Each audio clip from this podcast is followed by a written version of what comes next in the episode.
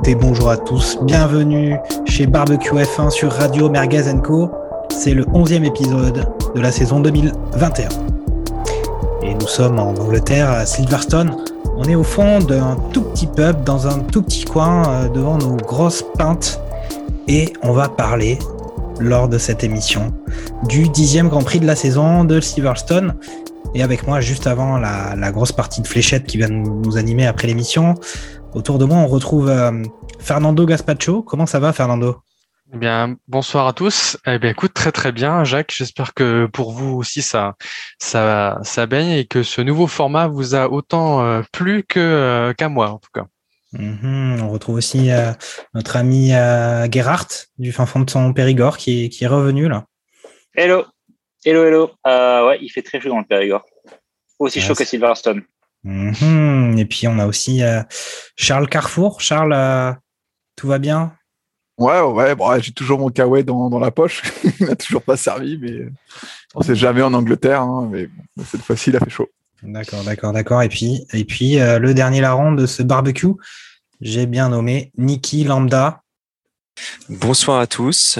J'espère que vous allez bien et j'espère que le serveur du pub là va se dépêcher parce que j'attends mon fish and chips depuis un Mhm. peu longtemps là maintenant. Mhm, mhm. Ok, ok. Bon, bah, donc on, là, on est tous rassemblés pour parler du, du Grand Prix de ce week-end, le Grand Prix de Silverstone. Et euh, le moins qu'on puisse dire, hein, je pense qu'il y a vraiment que les, que les gens euh, tristes hein, qui diront que ça n'a pas été passionnant. Moi, j'ai trouvé que ça avait été un Grand Prix assez trépidant euh, tout le week-end. Avec, en plus, on a eu double ration de qualification ou double ration de course.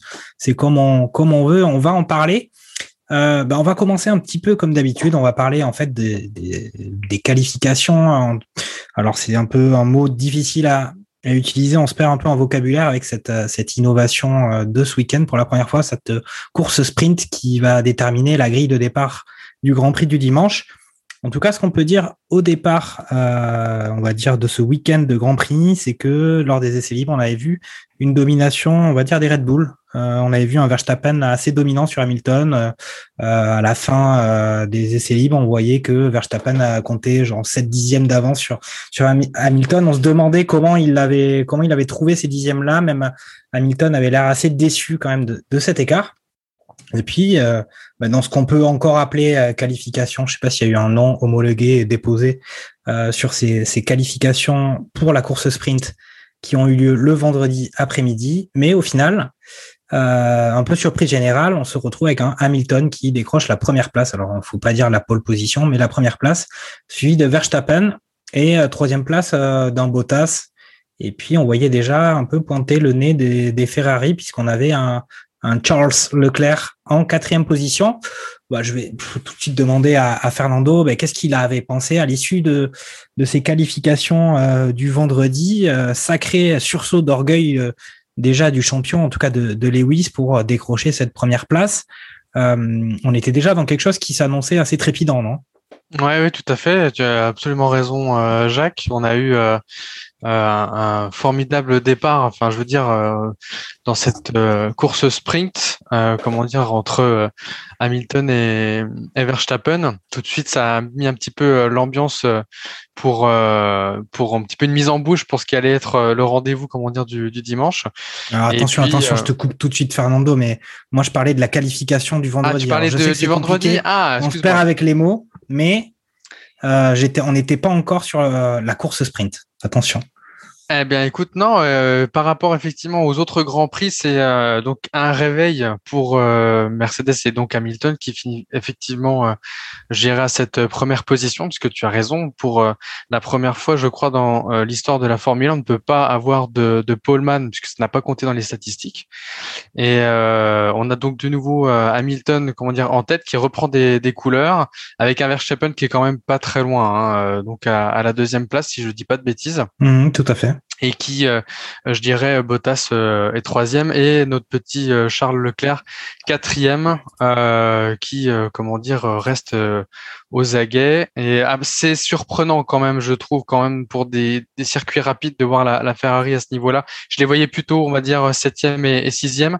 Donc, j'étais plutôt satisfait de, de, le voir à cette position-là. Et puis bon, après, on peut noter effectivement la, la neuvième place de, de, de Sainz qui s'est fait, je crois, gêner par euh, mm. euh, notre euh, notre Russell qui a été, je trouve, géré époustouflant. Alors moi, on pourra dire encore ce qu'on en veut sur sur ce jeune pilote, mais j'ai trouvé que ce qu'il arrive quand même à faire au, à l'aide d'une Williams, je trouve que c'est assez extra.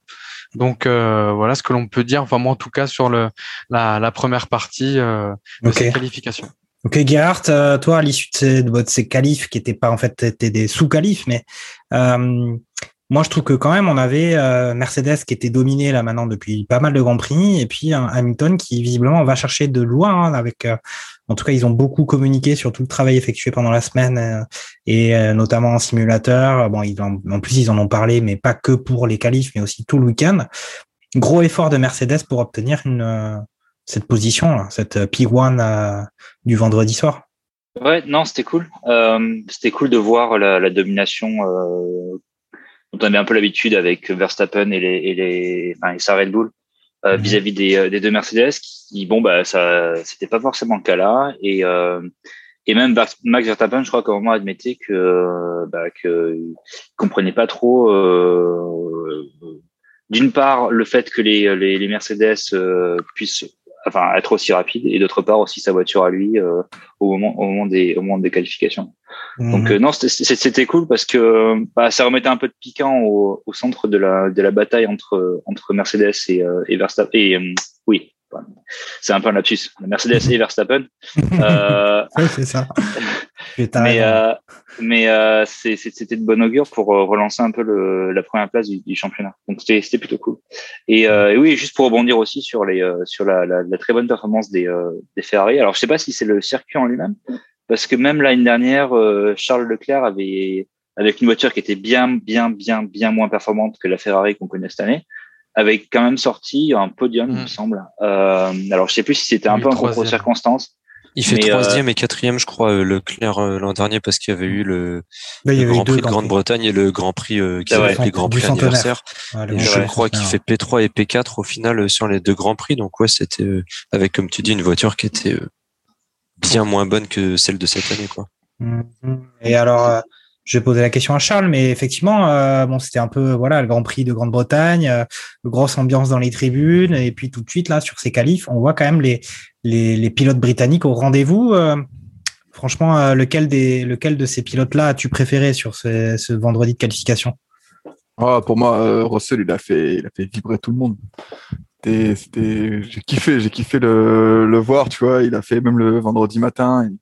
Il faisait des lapsus quand on lui posait la question sur euh, sur est-ce qu'il a signé avec Mercedes en disant qu'il a signé avec Mercedes mais il y a bien longtemps et que et que, c'était vraiment cool et le public l'adore on voit vraiment que pour le coup euh, mhm. il, est vraiment aimé de, de, tout le monde et ce qu'il fait avec sa voiture depuis maintenant trois ans euh, là on, on sent qu'il a vraiment step up et euh, à se mettre à ce niveau là c'est c'est vraiment top pour mhm. pour la pour Williams quoi Ouais, ouais, bah, enfin moi, bon, je suis pas trop, comme j'ai déjà dit sur des émissions précédentes, euh, je, suis, je suis moyen fan de, de, Russell, mais là, franchement, on ne peut que s'incliner devant les performances qu'il arrive à tirer de, de sa voiture.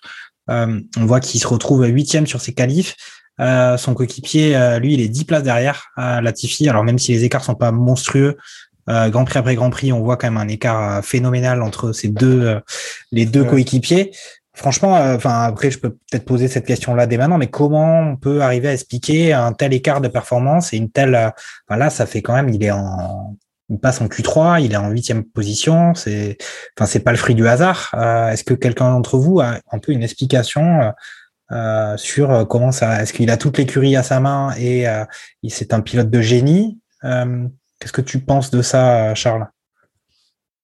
Bah, effectivement, soit la voiture, elle est faite pour lui, euh, et c'est lui qui l'a construit et du coup euh, Latifi galère un peu à, se mettre en ordre je pense que forcément, il a tout gagné dans les catégories précédentes. Donc déjà, il a un talent naturel qui, qui, dépasse le talent naturel de Latifi.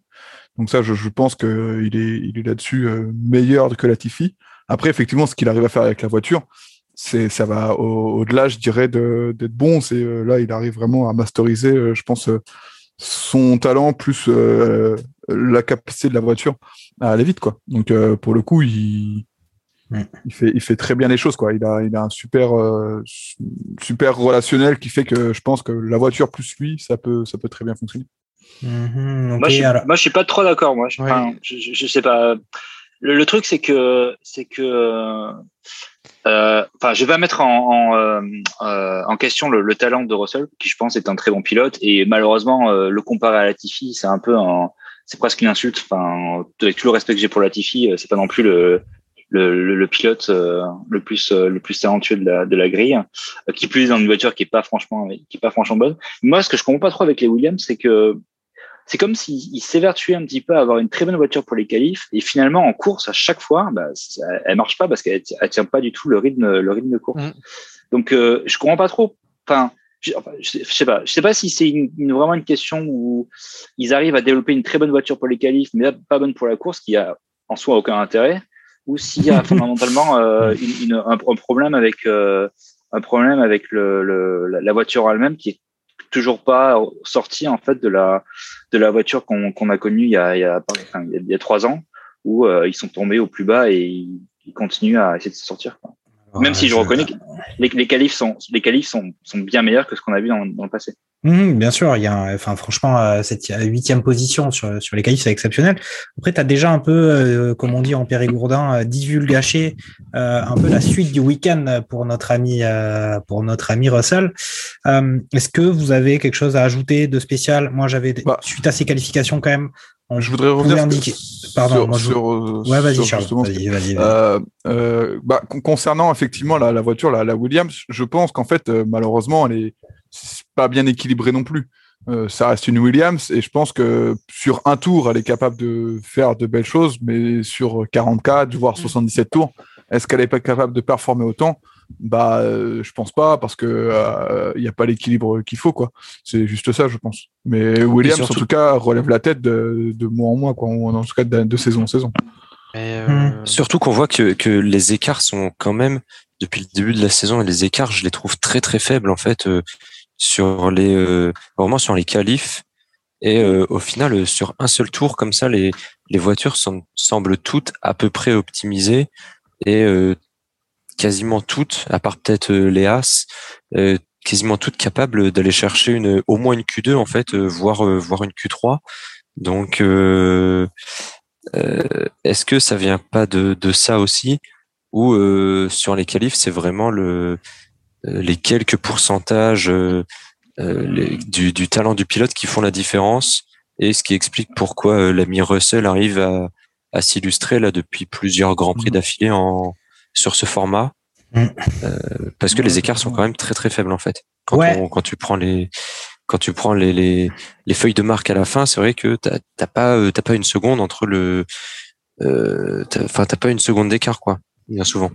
Bah écoutez, si euh, si je prends les temps, mais dites-moi si je me trompe, là on avait Hamilton qui se qui signe la première place en 1.26 134 et puis si on va à la dixième place, on est sur du Vettel en 1.27 179, euh, donc effectivement un petit peu à peine un peu plus d'une seconde. Donc c'est vrai que c'est serré. Peut-être un mot sur les sur les Alpines, sur ces qualifications du vendredi.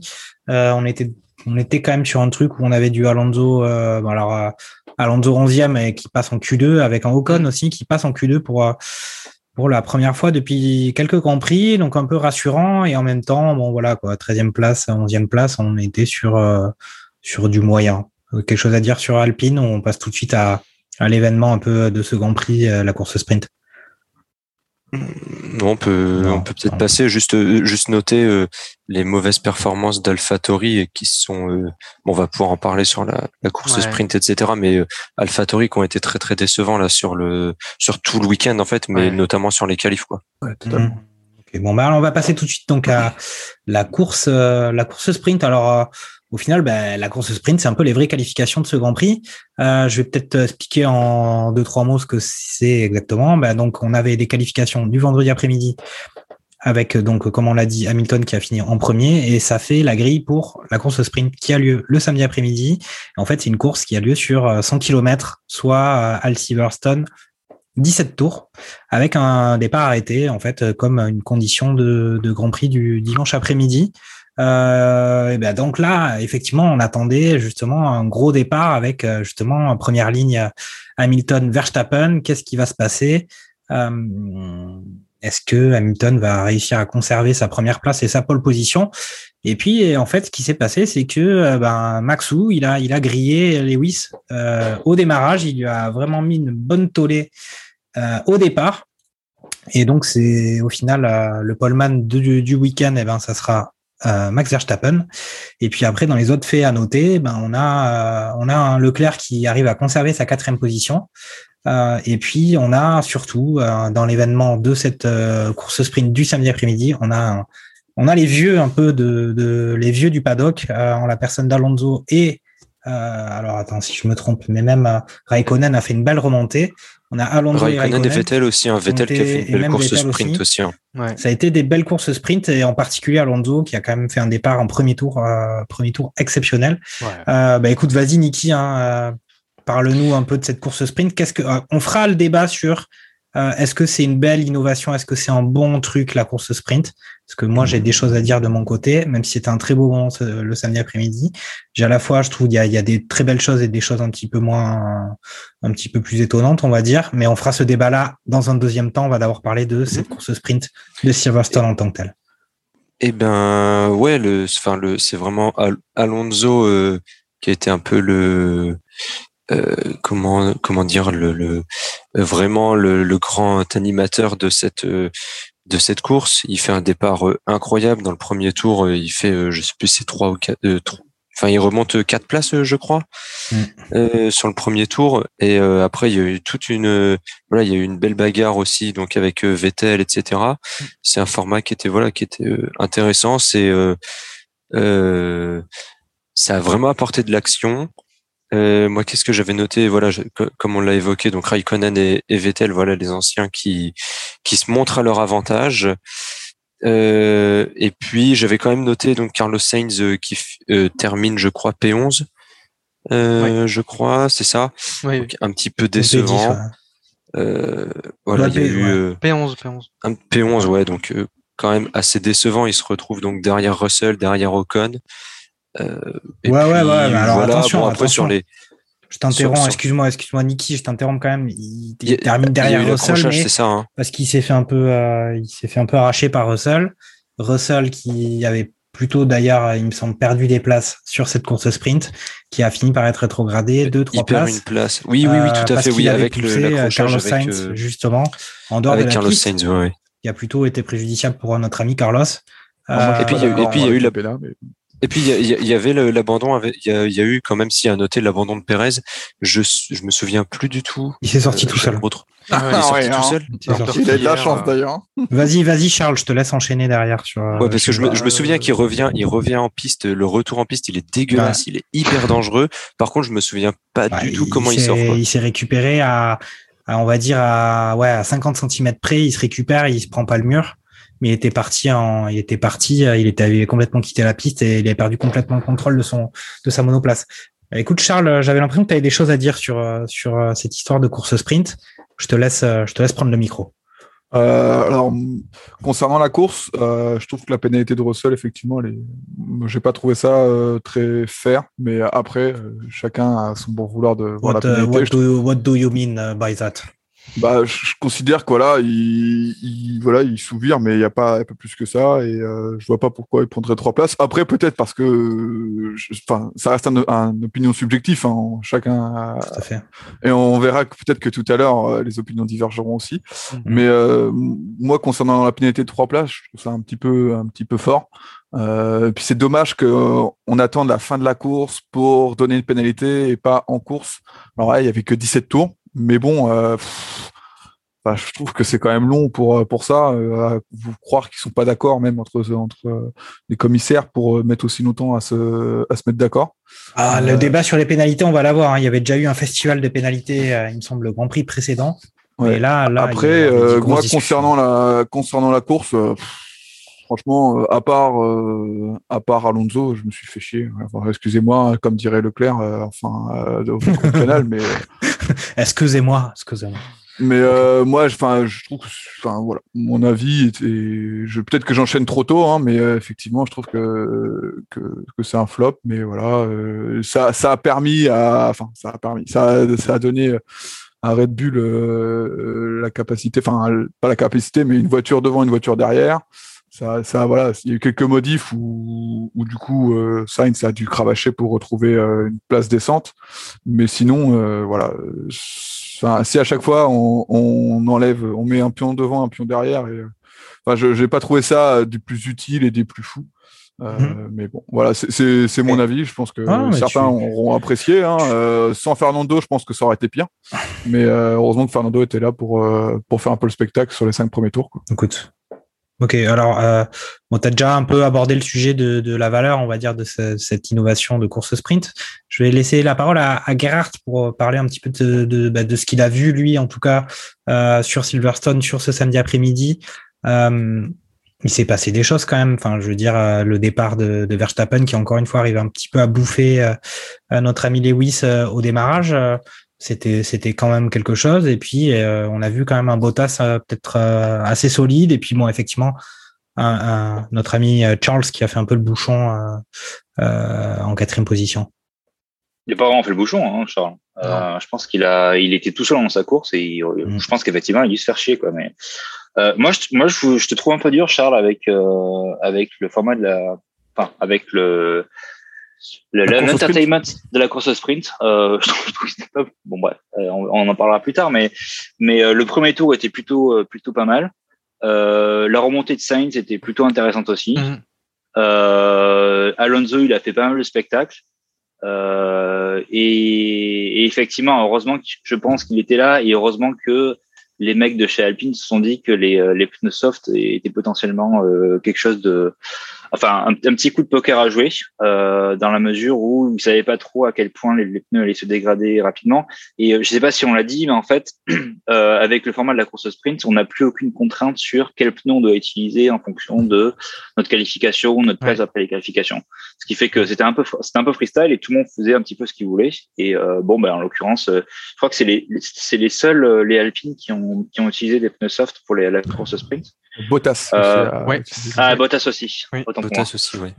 Et, euh, et effectivement, bah, du coup, ça a plutôt bien marché pour eux, même si euh, c'était un peu ricrac, je pense, à la fin. Oui. Euh, c'était, il fallait pas qu'il y ait plus que 17 tours, quoi.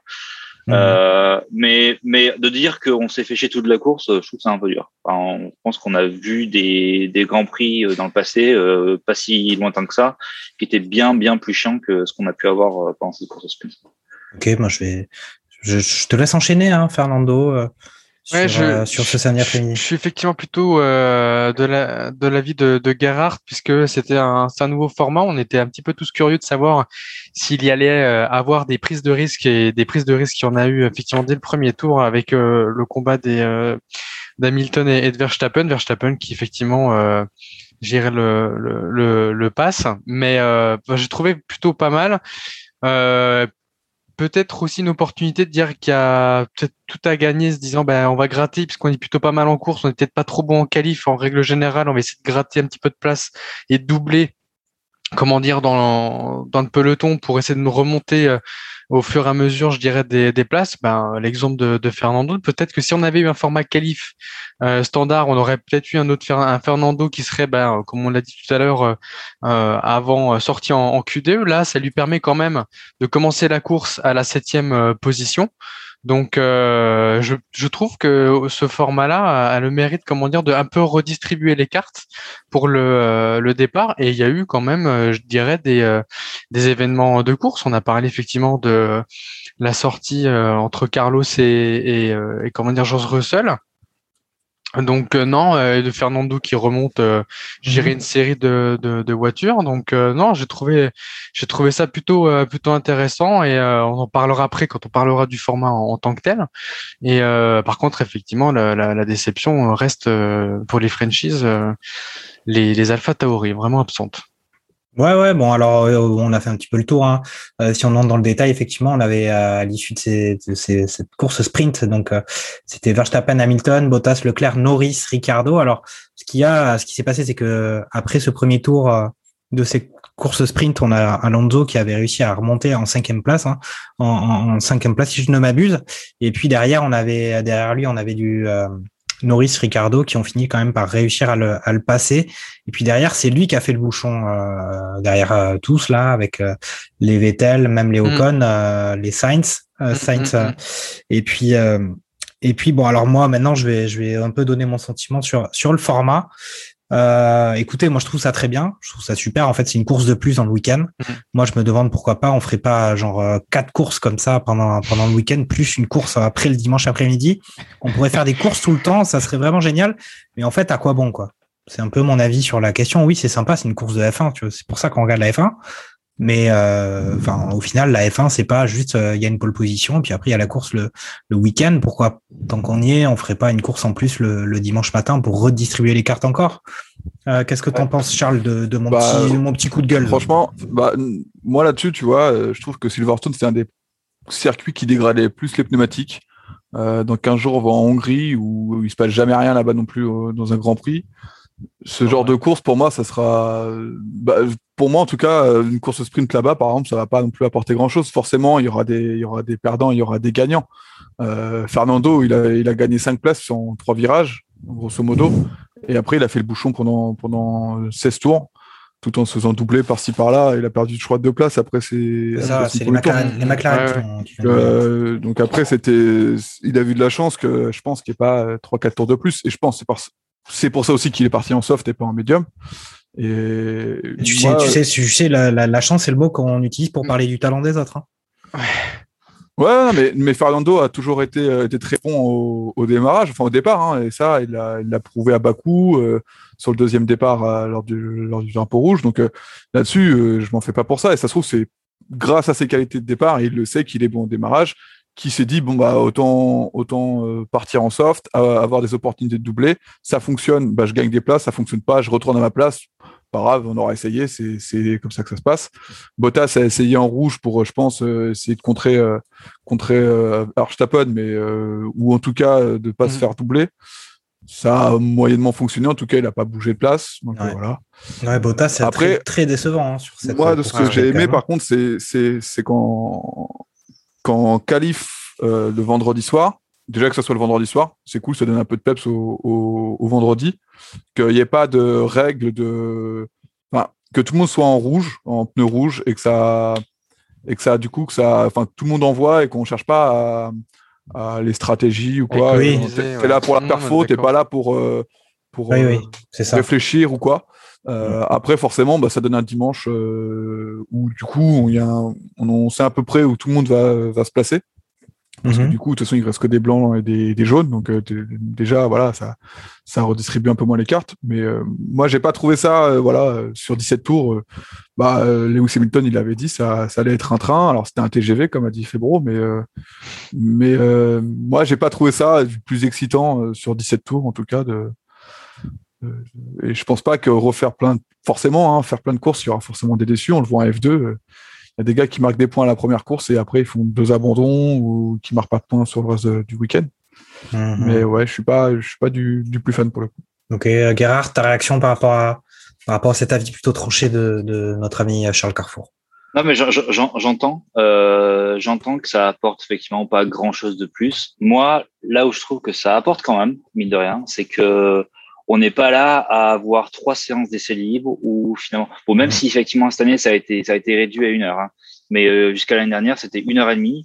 Bah, tu arrives après euh, quatre heures et demie de, de, de, roulage à des qualifs et tu connais plus ou moins tout. Tu as le temps d'avoir des, euh, des mecs derrière les ordi qui, qui crunchent tous les data derrière, qui, qui arrivent à avoir tous les bons modèles et tout. Là, finalement, tu as une heure le matin bah tu te plantes, tu es un peu dans la merde. Donc il faut que tu te sortes les doigts en mmh. qualif l'après-midi. Mmh. Le lendemain, tu es en parc fermé, donc tu peux plus rien faire. Donc mmh. tu as intérêt à avoir bien réglé ta voiture. Euh, tu as intérêt à bien régler ta voiture le, le, vendredi avant, le, avant les qualifs. Et là, tu, tu te retrouves à euh, bon bah maintenant j'ai la course le, le, soir. Donc ça apporte un peu de spectacle parce que finalement, euh, d'un point de vue spectateur, tu as un peu chaque jour quelque chose à regarder. Mais de rien avant, euh, enfin avant, quand on n'a pas le format sprint le vendredi, euh, si tu regardes les highlights, c'est à peu près aussi intéressant que regardais le, les full practice. Mmh. mais, mais surtout, je pense que ça, ça donne plus de comment dire, ça donne plus de crédit aux pilote marginalement supérieur aux autres dans la mesure où euh, je pense que ça fait un peu plus d'aspect à l'instinct. Alors même si effectivement c'est des circuits qu'ils connaissent tous, euh, sur lesquels ils ont ils ont couru euh, depuis depuis qu'ils sont tout petits, avec une voiture qui change, bah, il y a toujours un peu de réglage à faire, etc. Là, je pense que ça fait un peu plus appel à la, spontanéité de, du, du, pilote. Mais ça, c'est mon avis et je rejoins partiellement l'avis qu'effectivement en soi mis à part ça, ça, ça apporte pas grand chose d'avoir une course de plus, quoi. À part potentiellement donner des points aux, mmh. voitures les plus performantes et euh, euh, faire de l'écart entre les top teams et les et les, euh, les milieux de tableau euh, encore plus grand parce que finalement elles vont récolter les points du sprint. Ça, bon, je, vais, je vais le préciser, tu, tu l'as un peu dit déjà, mais il y avait quand même quelques points à la clé hein, de cette course sprint. Mmh. Hein, trois points pour le, le, le poleman, euh, deux points pour Hamilton et un point pour le troisième, si je ne m'abuse. Euh, bah, je vais laisser à, Fernando euh, réagir hein, un peu à ses avis euh, sur euh, la course sprint. Qu'est-ce que tu en as pensé toi? Est-ce que tu penses que c'est un format bah, qu'il faut développer? Parce que là, pour l'instant, c'est trois grands prix sur cette saison 2021. Reste à voir si le format fait florès et au final s'étend à toutes les courses des prochains championnats.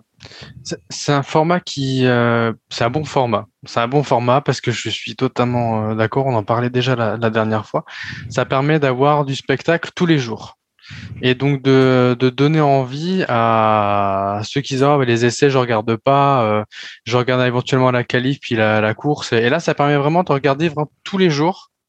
Le, lors d'un week-end de Grand Prix tu regarderas euh, même si tu regardes pas la FP1 les, les, essais libres euh, tu vas regarder les qualifs parce que ça va déterminer l'ordre de la course sprint et la course sprint parce que c'est une course et que dans une course il peut y avoir des rebondissements, etc. Et, donc du coup ça peut déterminer beaucoup de choses pour la, course traditionnelle euh, du dimanche. Maintenant, chose importante aussi, et Garth l'a très bien dit, c'est que quand tu as fait ta, ta, ton essai libre, comment dire, le vendredi, euh, ta voiture, tu la modifies plus. Donc, euh, en gros, euh, hormis les réglages d'aileron, etc., et ceux qui sont permis par la réglementation, mais euh, au-delà de ça, si tu t'es foiré sur ton heure de, de comment dire de réglage, bah, tu as une voiture qui est pas top pour le reste du week-end. quoi. Alors, c'est peut-être ça, je pense, qu'il faudrait laisser un peu aux, aux, équipes à la fin de la, de la, course sprint. Ça serait de dire, bon, bah, ok, on a ça qui a fonctionné, on garde, enfin, permettre quand même des modifications. En plus, peut-être pas tout, euh, les réglementer, mais de ne pas restreindre à un parc fermé euh, pur et dur, on va dire, euh, après les, les, les, FP1. Voilà. Moi, je suis plutôt d'avis favorable sur ce, ce, nouveau format. Après, c'est sûr, ça va être comme les autres courses. Il y a des courses qui seront des week-ends comme des courses qui seront haletantes, d'autres un peu moins. ça dépendra effectivement du, du circuit. Mais je suis plutôt favorable. Ok, ok. Ben, écoute, euh, je vais te laisser le, le, mot de la fin sur ce sujet de la course sprint. Euh, Niki, vas-y, euh, dis-nous dis-nous ton avis. écoute, moi, je suis assez d'accord avec ce que disait Fernando à l'instant. Voilà, moi, c'est un, un, format que j'ai j'ai bien aimé. Ça permet, voilà, de voir de la de regarder de la, de la Formule 1, on va dire tous les jours pour le spectateur lambda entre guillemets. Euh, et euh, et puis euh, c'est c'est un format qui est intéressant dans le sens où voilà la, course elle dure une en gros une grosse demi-heure. tu peux tu peux te, te mettre devant facilement, caler ça dans ta journée et puis le rattraper même si tu peux pas le voir en direct. C'est moi c'est vraiment un format que que j'ai bien aimé. Peut-être qu'il y aurait des ajustements à faire, notamment comme comme venait de le dire Fernando sur le parc fermé. Et mais par contre, il faut pas non plus que ça se généralise et que ce soit euh, sur euh, tous les grands prix ou même sur la moitié des grands prix. Je pense que c'est un format qui euh, qui comment qui tire toute son essence aussi du fait de sa rareté. je pense que 3, 4, 5 fois par saison, c'est pas mal, ça suffit. voilà, tu as, le petit truc en plus qui t'apporte un peu de piment sur sur certains grands prix, mais si ça, venait à être généralisé sur quasiment tous les grands prix, comme tu le disais un peu en préambule, on perdrait peut-être un petit peu de l'essence de de la mmh. F1 et du format traditionnel, quoi. Ok. comme ça ponctuellement sur ponctuellement sur 3, 4, 5 grands prix dans la saison. Franchement, je trouve ça intéressant et puis ça rajoute un petit peu de piment, quoi. Ça rajoute du spectacle, du piment, c'est toujours bon à prendre. Vas-y, Charles. Pour, moi, par exemple, ce genre de format à Barcelone, euh, ce serait inutile. Bah, il y a pire, il y a Monaco. Hein. Ouais, bah voilà, encore pire. C'est vois. C'est là où on sait que le format peut pas, peut pas être partout et, euh, et, il faut quand même des circuits où il y a des, de la dégradation et des, des, endroits où on peut vraiment dépasser quoi. Euh, mhm. pour moi, il peut pas, il peut pas être bon euh, partout et il faut qu'il reste. Euh, si, si on doit le garder, il faut, faut qu'il reste vraiment exceptionnel. Ouais, et puis comme disait Jacques en préambule, enfin voilà, si si tu viens le généraliser à faire une course de plus tous les week-ends de, de Grand Prix, et eh ben dans ce cas-là, pourquoi pas en faire une troisième, voire une quatrième. Enfin voilà, après c'est un peu la. et puis tu. Et puis après, j'ai un avis un petit peu de Marseillais. C'était un avis un petit peu de Marseillais, un peu caricatural quand même. Si, on, si on, exagère un petit peu ça, et puis après tu supprimes les qualifs, et enfin voilà, tu peux. voilà, c'est un. Si tu le généralises trop et si tu le, si tu le général, si tu le généralises trop, c'est un peu la porte ouverte au, grand n'importe quoi, mais bien utilisé euh, bien régulé, ça peut être un format qui, euh, peut être cool, quoi. Ok, ok. Bah, je vois que les avis sont pas tous euh, unanimes ou sont plutôt partagés, donc c'est intéressant. Eh bien, on va parler directement de la course là maintenant. C'était vraiment, enfin, moi je trouve que certes j'ai mis quelques petites réserves sur ce format de course sprint, mais j'ai trouvé que globalement le week-end a été véritablement passionnant. Et on va parler de la course tout de suite. On a parlé un petit peu de course sprint avec possibilité de dépassement. Et puis au final, la, course de dimanche après-midi nous a réservé quelques beaux dépassements, en tout cas tentatives de, dépassement. Et euh, ben, cette course est terminée avec une victoire du roi Lewis Hamilton. C'était un peu le retour du roi, ce, ce, Grand Prix, le retour du roi sur ses terres, une huitième victoire de Lewis Hamilton à Silverstone. Alors, on sait qu'il avait déjà donné son nom à la ligne droite de Silverstone. Euh, là, on va un peu, on, va rentrer directement dans le vif du sujet. Est-ce que, est-ce qu'on va débaptiser aussi le virage de Cops pour l'appeler aussi le, le, virage Hamilton?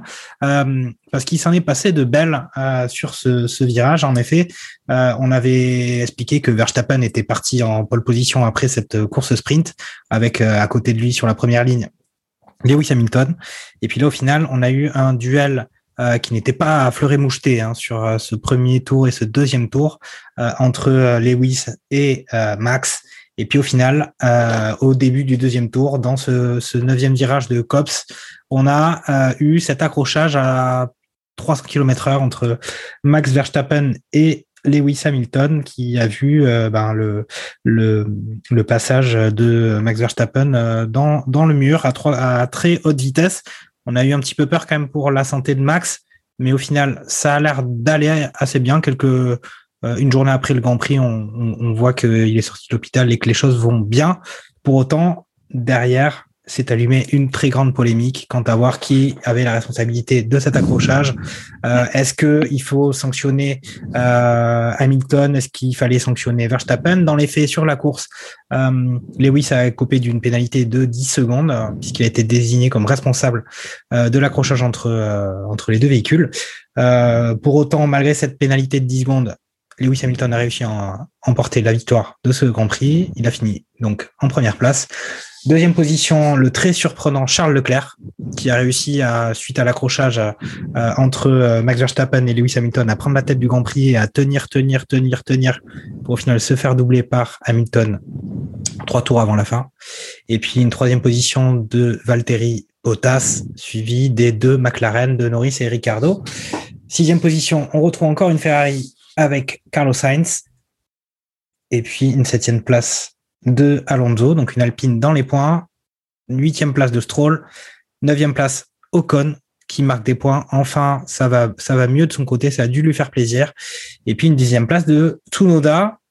Onzième place Gasly qui, au final, bon, Gasly, week-end un peu compliqué, crevaison euh, quelques tours avant la fin, qui le meilleur des points et euh, devancé par son coéquipier. Et puis, bon, on n'a pas parlé de Russell, mais bon, voilà, Russell, pareil, douzième position, qui a pas réussi à, à concrétiser les espoirs qu'il avait pu avoir après ses qualifications du vendredi où il avait terminé en huitième place. Bon, alors est-ce qu'on ouvre tout de suite euh, Bon, je vais d'abord donner euh, demander votre sentiment sur cette performance de Lewis Hamilton, puis on va on va entrer directement dans le vif du sujet sur euh, cet accrochage entre les deux chevaliers actuels de la Formule 1 qui se battent Grand Prix après Grand Prix pour pour le titre. Euh, écoute, Gerhardt, vas-y, dis-nous ce que tu as pensé de ce, bah, de cette, au final, de cette victoire de Lewis et puis de cet accrochage euh, qui a quand même fait bondir un peu le, le monde de la F1 euh, ce week-end.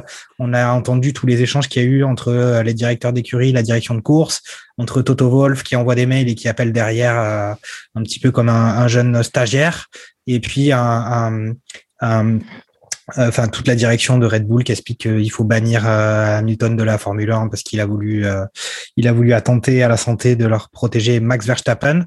Ton, ton bilan de tout ça, de ce duel qui là est entré dans une nouvelle dimension. On a vu des messages sur les réseaux sociaux de Max Verstappen assez assez virulents. Qu'est-ce que tu retires de tout ça, toi? Euh, oui, il était assez, il était assez acerbe euh, le, le, petit Max euh, après avoir vu euh, Hamilton qui a célébré son. Alors je crois que c'était le, c'était le le pilote qui a gagné le plus de grands prix au même circuit, quelque chose comme ça. Euh, mm. bref, il, a encore, il a encore gagné un record. Il a encore euh, fait un record ce week-end avec avec le, le nombre de, de victoires qu'il a sur le même circuit. Euh, je sais pas. Moi, moi, je trouve que Hamilton a mérité, euh, a mérité de gagner, honnêtement. Euh, après, euh, enfin, l'accrochage en lui-même, c'est, je trouve que ça faisait un petit peu, pour être honnête, ça faisait un petit peu, euh, ça faisait un petit peu match de foot. Les, les différentes écuries qui allaient, qui allaient tous appeler Michael Massey à la, direction de course pour pour aller dire, un mec, il faut absolument alors du côté Red Bull, il faut absolument euh, euh, pénaliser euh, Hamilton et, durement. Et de notre côté, effectivement, Toto Wolf qui explique qu'il a envoyé un email avec un petit diagramme à, l'intérieur pour expliquer qu'à quel point Hamilton avait absolument n'était absolument pas fautif sur le sur le sur l'accrochage d'appeler derrière et dire je t'ai envoyé un email et l'autre Michael Maxi qui, qui, lui répond écoute moi pendant la course je rate pas mes emails.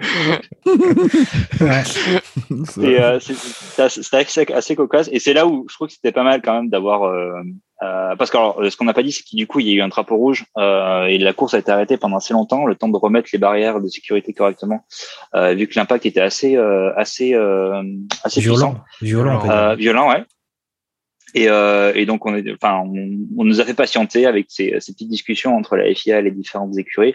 Dans, le, dans le même ordre d'esprit, il y a Helmut Marko qui a carrément dit que Hamilton devait être banni pour la prochaine course. Mm. C'était euh, c'était scandaleux.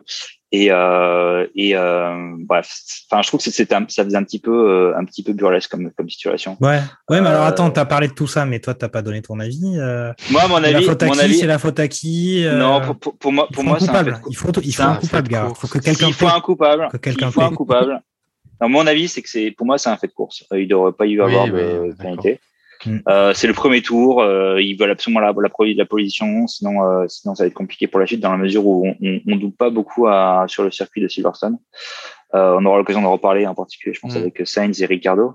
Euh, mais, mais pour moi, c'est un fait de course. Après, si vraiment il faut donner la faute, je pense que c'est probablement plus la faute d'Hamilton que la faute de Verstappen. oui, bien sûr. Mais mais bon, enfin encore une fois, c'est pas c'est pas clear cut et je pense que c'était euh, d'un côté comme de l'autre. Il y a eu euh, Verstappen a mal défendu et Hamilton a s'est un peu laissé emporter euh, son côté. C'est je sais pas. Pour moi, c'est ça méritait pas franchement même de pénalité pour pour Hamilton après. Ok, bah, écoute Charles, quel est ton sentiment toi par rapport à ça? À la fois sur une victoire d'Hamilton qui l'attendait depuis maintenant pas mal de grands prix et puis sur on va dire, ce que, ce que Gerhardt a qualifié d'incident de, course Franchement, euh, quand j'ai vu qu'il avait pris 10 secondes, je me suis dit euh, peut-être que Leclerc va pouvoir le faire. Et au final, euh, Hamilton, il a fait un relais sur les pneus hard de folie. Franchement, il prenait quoi 8 dixièmes à Charles Leclerc par tour. C'était mm. c'était c'était super fort. Concernant l'incident, c'est pas la première fois qu'ils se touchent. À Barcelone, au virage 1, ils se sont touchés. Euh, en Émilie Romagne, ils se sont touchés au virage 1. On sait très bien que Verstappen, euh, bah, il fait comme s'il n'y avait personne. Ouais, euh, donc, si tu te lâches pas, si tu lâches pas, bah, tu, ça, ça tape, quoi. cette fois-ci, à chaque fois, Verstappen, Hamilton, je dirais, moderne, n'allait pas plus loin. Là, cette fois-ci, il n'a pas, pas lâché, ou en tout cas, il n'a pas. Il faudrait regarder les télémétries, savoir s'il a lâché l'accélérateur ou pas dans, dans le virage. Je, je, vous avoue ne pas, ne pas savoir. Mais j'ai l'impression que Hamilton, certes, est, avant le virage, est à même hauteur. Euh, dans le virage, il se fait forcément dépasser parce qu'il a moins de vitesse. Et que bah, Verstappen fait comme si il n'y avait personne et du coup se retrouve, euh, se retrouve à devoir euh, garder sa ligne, quoi, comme si que mhm. Hamilton n'était pas là alors qu'il sait qu'il est là. Et là, il lui impose grosso modo de, freiner et Hamilton ne le fait pas. Et du coup, bah, c'est lui qui en paye les pots cassés. Quoi. Pour moi, ça reste un, un fait de course. Je rejoins l'avis de Gerhardt. C'est un, fait de course. Euh, après, euh, bah, l'un l'a payé très cher. Euh, avec un séjour à l'hôpital plus une, facture qui va s'élever, je pense, à, quelques dizaines de milliers d'euros. Et du coup, Hamilton le paye avec ses 10 secondes. Quoi. Non, non, mais c'est vrai que tu fais bien de préciser quand même que la sécurité sociale française est vraiment exceptionnelle pour rembourser les frais médicaux et c'est pas forcément quelque chose qu'on retrouve dans, dans tous les pays. Bah écoute, euh, vas-y Fernando, ta, ta réaction par rapport à ça. Moi, je, je, vais me permettre de, de, mettre mon petit grain de sel là-dedans. En fait, je suis complètement d'accord avec euh, Gerhardt et Charles. Euh, Jusqu'à présent, on avait vu que euh, les tentatives de dépassement du côté de Max, elles étaient quand même assez agressives. Qu'on avait toujours Lewis qui, au final, reculait un petit peu, qui essayait d'éviter l'accrochage ou d'aller un petit peu loin, en disant que la saison, c'était pas sur une course, c'était un marathon. Et là, on avait senti quand même Lewis sur ce week-end qui vraiment il en voulait, qu'il allait pas se laisser marcher dessus. À chaque interview, il expliquait que euh, il avait bossé comme un taré en simulateur, euh, qu'il avait pris de la cocaïne pour euh, pouvoir être en simulateur toute la semaine. Toute la semaine, il a passé en simulateur. Il a pas arrêté.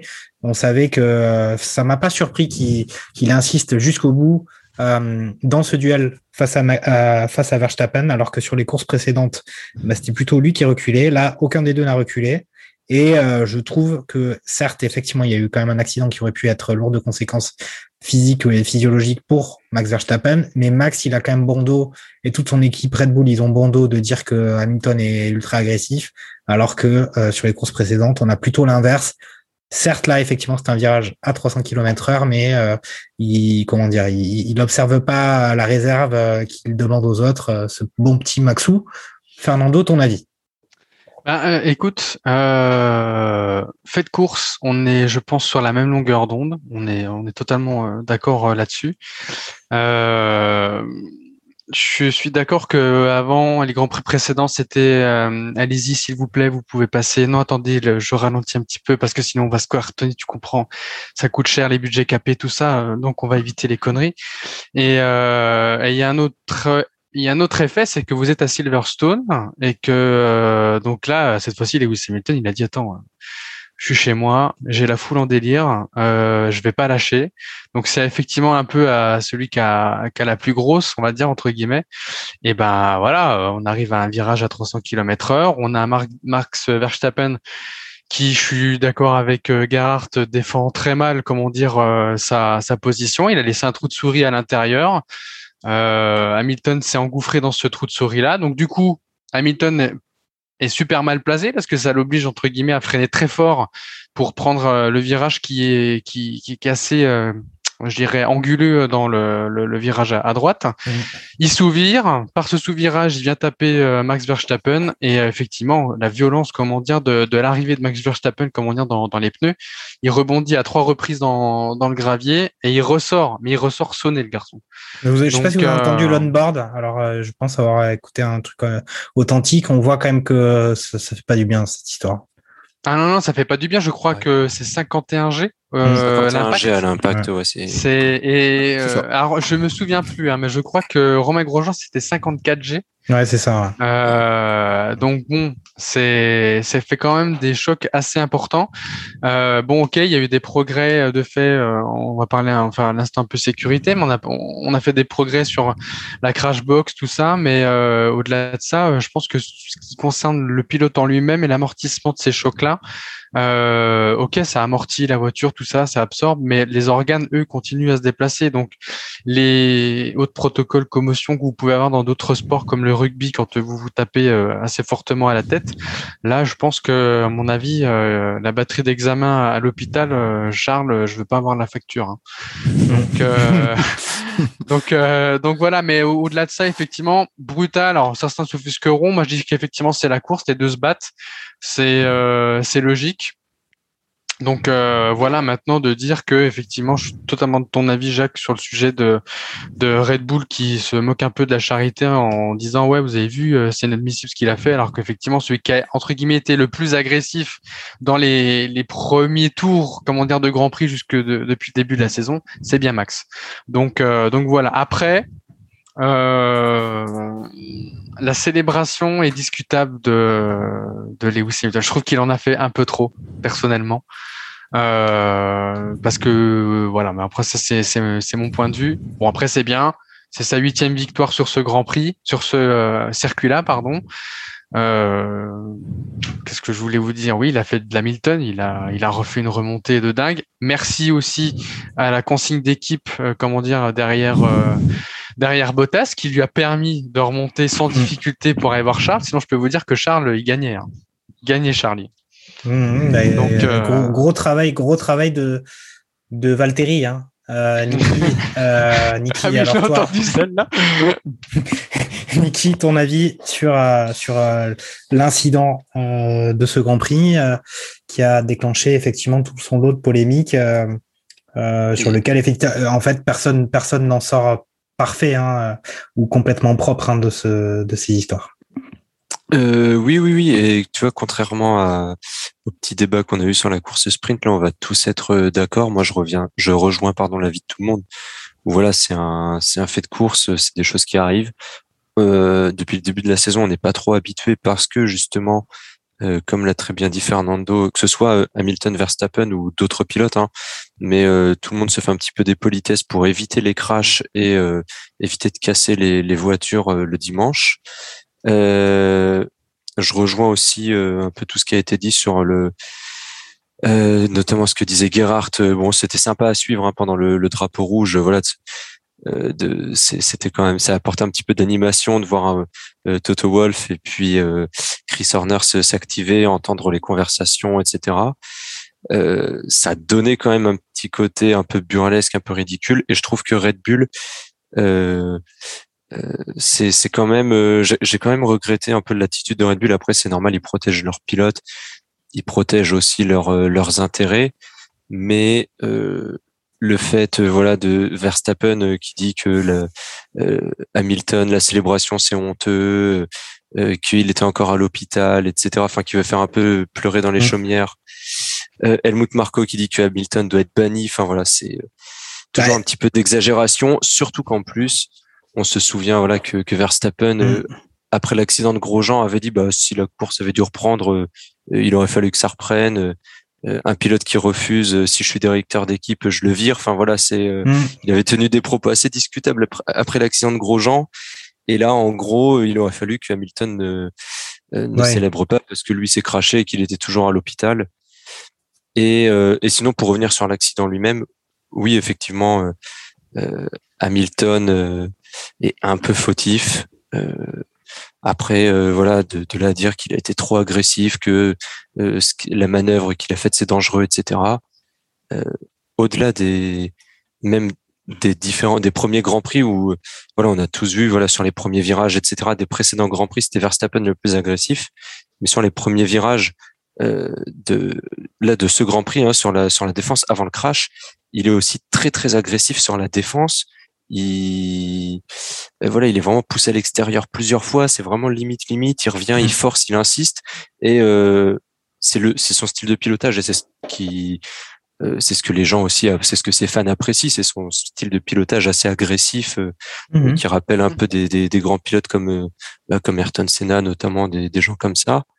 Et mais lui, du coup, voilà, c'est son style de défense, son style de pilotage qui fait qu'il se retrouve à cet endroit-là et qu'il n'est pas euh, qu'il est pas derrière Hamilton au euh, au moment du, du, virage et au moment du crash. Donc euh, voilà, je suis, je suis un petit peu quand même déçu voilà du, du, comportement de et des déclarations de Red Bull, même si il y a un petit peu aussi de politique et d'intox et euh, c'est tout à leur euh, intérêt de se faire passer pour les grandes victimes et de crier à l'injustice. Si, si, si, si à l'avenir, dans deux, trois grands prix, il y a une situation similaire, peut-être que ça jouera en leur faveur et que dans l'esprit des commissaires, inconsciemment, ils mhm. auront peut-être tendance à avoir une petite, euh, petite préférence pour Max. Donc voilà, c'est tout un jeu d'intox et de, et de politique à ce, à ce niveau-là. Ouais, ouais, bah, je crois qu'on a dit pas mal de choses hein, sur, sur cet incident. On a fait on a fait un peu le tour. Alors, Fernando a un petit truc à ajouter. Ouais, j'ai une toute petite info. Je sais pas si vous euh, si vous l'avez eu, mais euh, comme il, du coup par l'accident il y a eu drapeau rouge, euh, l'écurie Mercedes a quand même déclaré cet après-midi que s'il n'y avait pas eu drapeau rouge, Hamilton aurait abandonné. Ouais, ouais, j'ai lu ça. Ouais. Ah, ça, je savais pas. C'est une très bonne info, ça, parce qu'effectivement, ils ont quand même eu. Pardon, Charles, vas-y. Euh, de ce que j'ai lu, moi, c'était la jante était cassée et le capteur de l'aileron, le capteur de chaleur était, était, cassé. On avait vu qu'ils traficotaient le, le, pendant le, justement le drapeau rouge, ils ont traficoté le capteur là, qu'ils ont, ils ont remis avec du scotch. Euh, et puis euh, effectivement, ils ont pu profiter de ce drapeau rouge pour faire les réparations sur la voiture, sachant quand même que. Je voulais juste rajouter une dernière chose. J'ai quand même été surpris moi de la de la violence de l'impact, ah oui. Euh, parce que certes ça allait vite, mais euh, je m'attendais quand j'ai vu l'état de la voiture après une fois que Verstappen mm. était sorti, j'étais quand même assez étonné parce que ça a vraiment tapé. Enfin, on l'a dit, voilà, 51 G, mais ça a quand même tapé extrêmement fort. La voiture, elle a parcouru quand même beaucoup, beaucoup de chemin. Elle est passée dans le bac à gravier. Oui, mais attention, elle a rebondi dans le bac à gravier. c'est ça, c'est qu'elle a rebondi. Elle a, rebondi trois fois. C'est-à-dire que les graviers, en fait, elle a pas ripé contre le gravier qui a ralenti. Elle a rebondi trois fois. Elle a fait ricocher au final. Donc, elle a gardé son inertie. alors, elle a tapé plein fois le... toute la vitesse. Ouais. Je sais pas si vous avez vu des vidéos. Là, elle était euh, enfin, la, voiture, elle est morte. Quoi. Il n'y a rien à récupérer dessus. Hein. Vas-y, Charles. Je sais pas si vous avez vu des vidéos amateurs dans les, de, fans anglais euh, qui, qui, ont filmé l'accident. Euh, on se rend compte vraiment de la, violence du choc et là, ça, ça, fait un peu froid dans le dos. ça pèse, combien, ça pèse combien une, une, une Formule 1 Je crois que c'est 750 kg, je crois. Ok. Bon, après, voilà, 51 G, hein, 51 G, 700 x 51. Ça commence à peser. Hein. Ouais, ouais. Même euh, sa tête, hein, qui, grosso modo. Euh, bah, il a vu la, j'ai vu la grosse tête qu'il a déjà, Max Verstappen, avec 51 G, 51 G de la tête de, Max Verstappen, ça, fait, ça fait beaucoup quand même. Ouais, ouais, 500 kilos, grosso modo, à, à, prendre en latéral, ça doit pas, ça doit pas être bon. Non, mais ça, c'est clair que, effectivement, je pense qu'il faut être un sportif de haut niveau pour euh, arriver à supporter mm. ces chocs-là sans être transformé en omelette. ok, bah alors. dernière chose, dernière chose. quand même, Hamilton a pris 10 secondes, plus 2 points sur sa super licence quand même. Donc il ah lui reste plus que 4 points.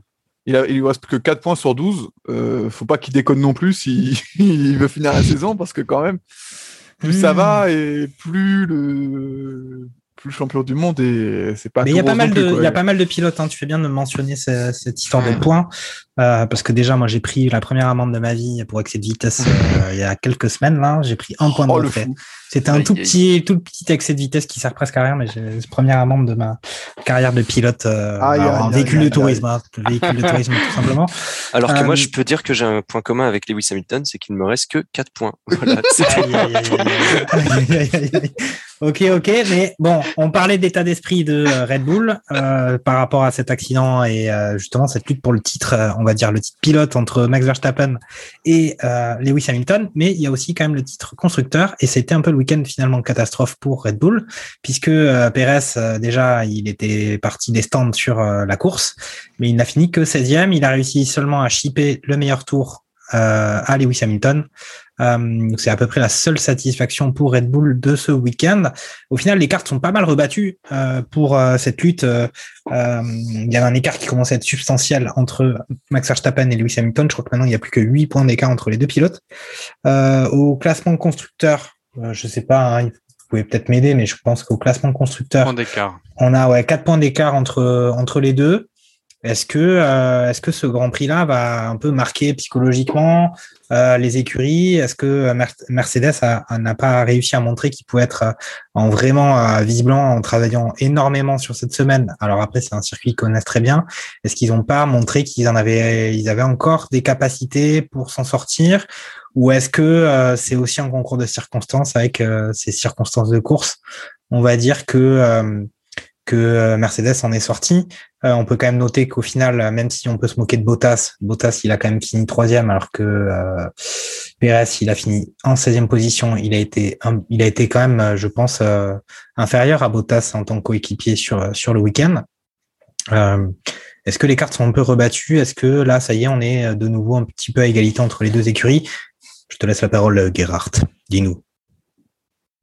Je sais pas trop. Euh, moi, enfin, comme tu le dis, hein, c'est quand même pas mal lié au fait que d'une part, euh, Verstappen euh, sort et d'autre part que Perez se sort, se sorte deux fois en fait. enfin,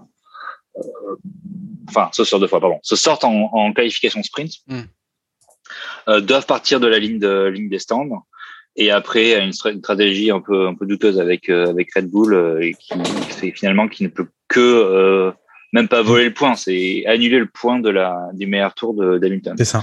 Donc euh, bon, c'est quand même un peu, euh, enfin, je quand même, enfin, je sais pas, j'ai tendance à voir ça un peu comme un one-off plus que vraiment Mercedes qui est revenu dans la course. Alors, tu pourrais nous faire la traduction parce que tout le monde parle pas forcément périgourdin euh, parmi nos, nos, comme une, comme une comme une singularité. plus que plus que quelque chose qui va vraiment rebattre les cartes. Après, je sais pas, c'est mon avis et je pense que la, la, la, la, comment dire, la Red Bull est, euh, est toujours supérieure à la, à, la Mercedes. Maintenant, ce qui mm. peut changer effectivement, c'est, euh, alors je, je sais pas trop les dernières nouvelles de l'état de santé de Verstappen, mais si effectivement il a des, il y a des problèmes de commotion qui font que il, potentiellement euh, son siège peut être euh, euh, peut être remplacé par le pilote réserve en Hongrie, bah, c'est encore plus de chances pour Mercedes pour recoller et pour faire potentiellement avoir un peu de prendre un peu d'avance.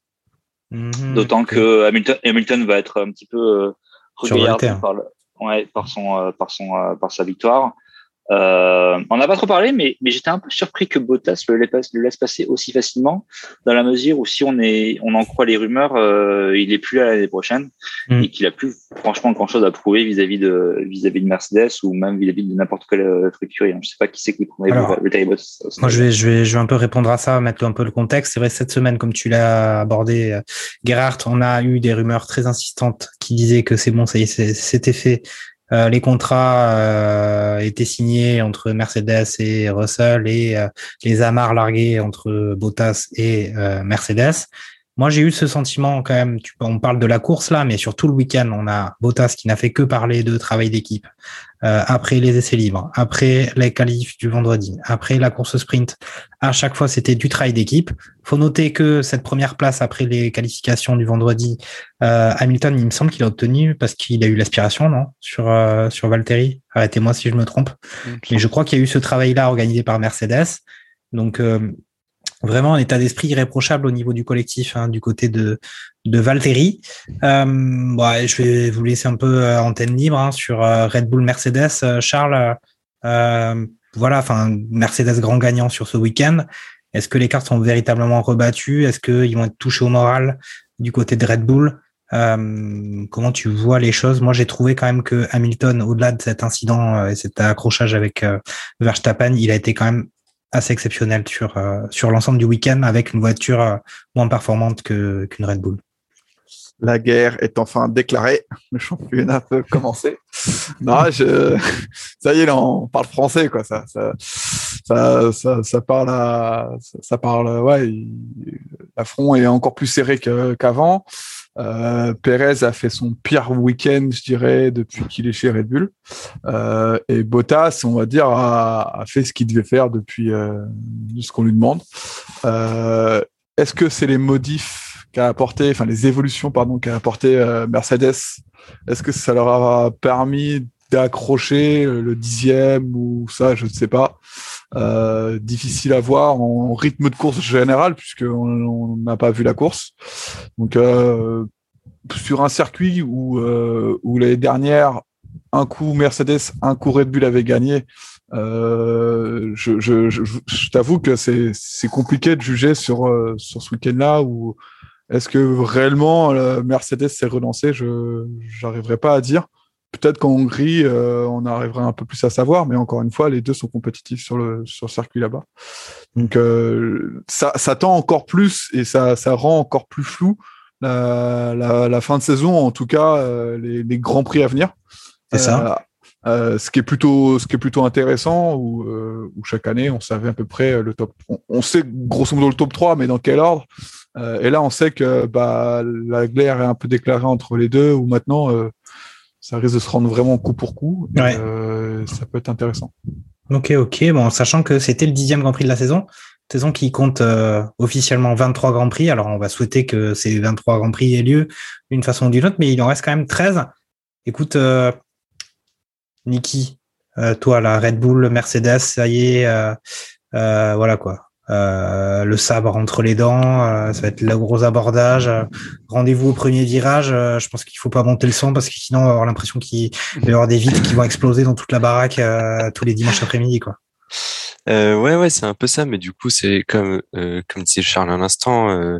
voilà, enfin, la guerre est vraiment déclarée. Alors bon, c'est il y a quand même eu un gros gros euh, accident. Ça aurait pu être bien plus importante pour la santé de, de Verstappen. Donc on va pas non plus se réjouir qu'il y ait un, un, énorme crash comme ça, mais euh, mais voilà, c'est euh, le, le, le fait que Lewis justement se laisse pas faire et insiste trois à quatre fois pour pour dépasser Verstappen, là où sur les grands prix précédents il se laissait un petit peu faire euh, pour justement, il était un peu un peu tendre euh, et je pense que là voilà c'est euh, les deux vont vraiment avoir envie d'en découdre.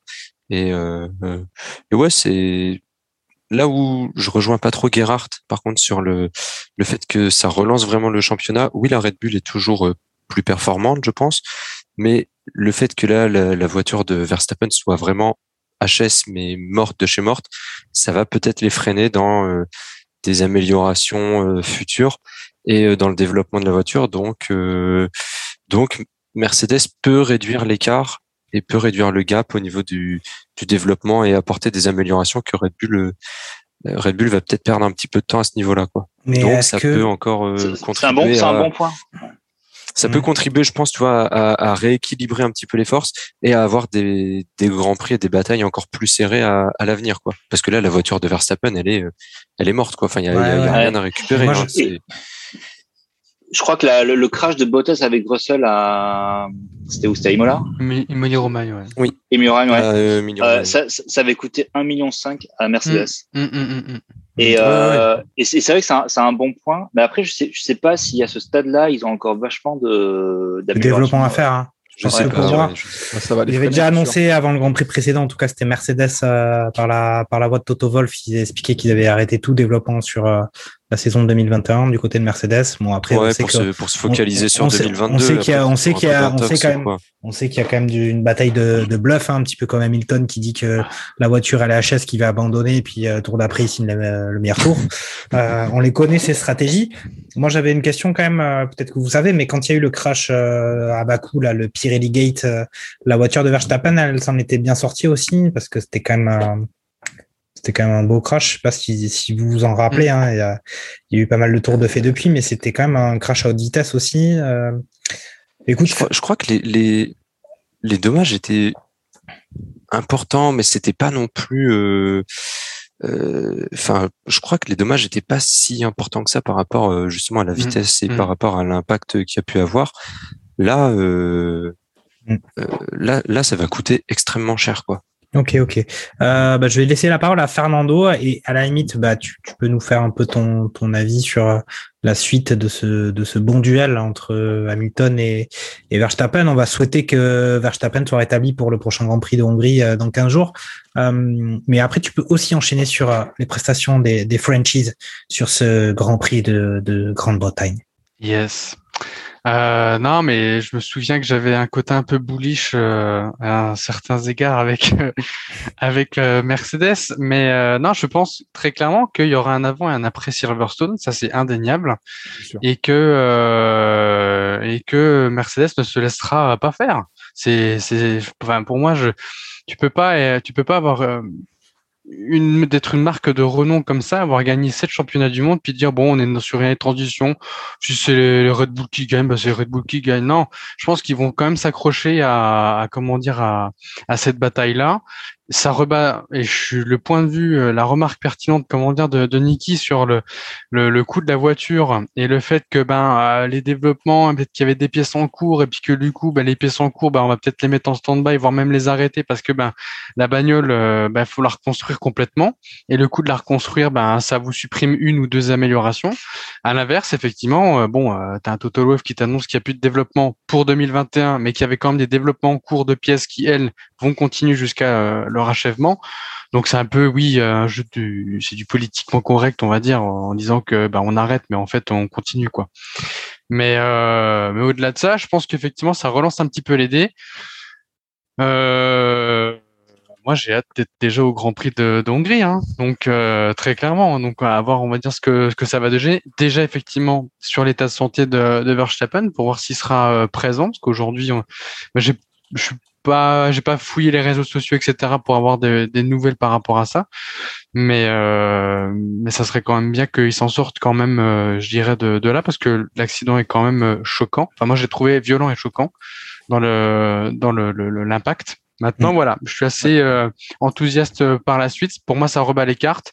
On a quatre points d'écart au constructeur, 8 chez la partie pilote c'est, ça donne envie. Moi, j'ai envie de voir la suite. Et maintenant pour les franchises, euh, les franchises, les franchises, bon, un week-end totalement à oublier pour Pierre. Euh, jusqu'au bout, vraiment euh, la galère avec une crevaison dans les derniers tours, euh, à oublier.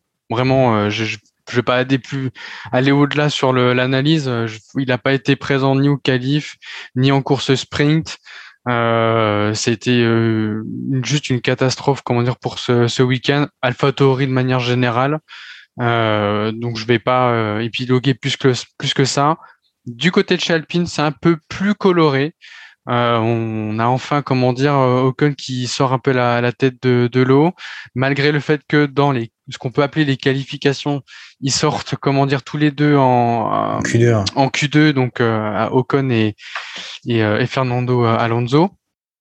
Au-delà de ça, on a une Alpine qui effectivement fait un peu le spectacle en, en, en course sprint et qui, en course du dimanche, ramène des points. Donc, euh, donc plutôt, euh, plutôt positif pour cette partie-là. Et pour moi, euh, bon, la position qu'ils ont, P7, ça, je sais ça, un P7, je dis pas de bêtises. Hein. Tu veux dire au classement de constructeur Ouais, c'est ça. Euh, ouais, P7, euh, il se retrouve à, à peu près à la même hauteur que, ben, que les Aston Martin, ouais, Alpha bah, Tauri, Aston Martin, Alpine, c'est un peu le, voilà, on va dire que c'est le, le, le, ventre mou de, du championnat bah, Vous contre, contredirez. Ils, à peu près 40 ouais, points. Bah, ils resteront là. Ils ont, ils, ils, ont, ils sont aux alentours des 40 points. Ouais.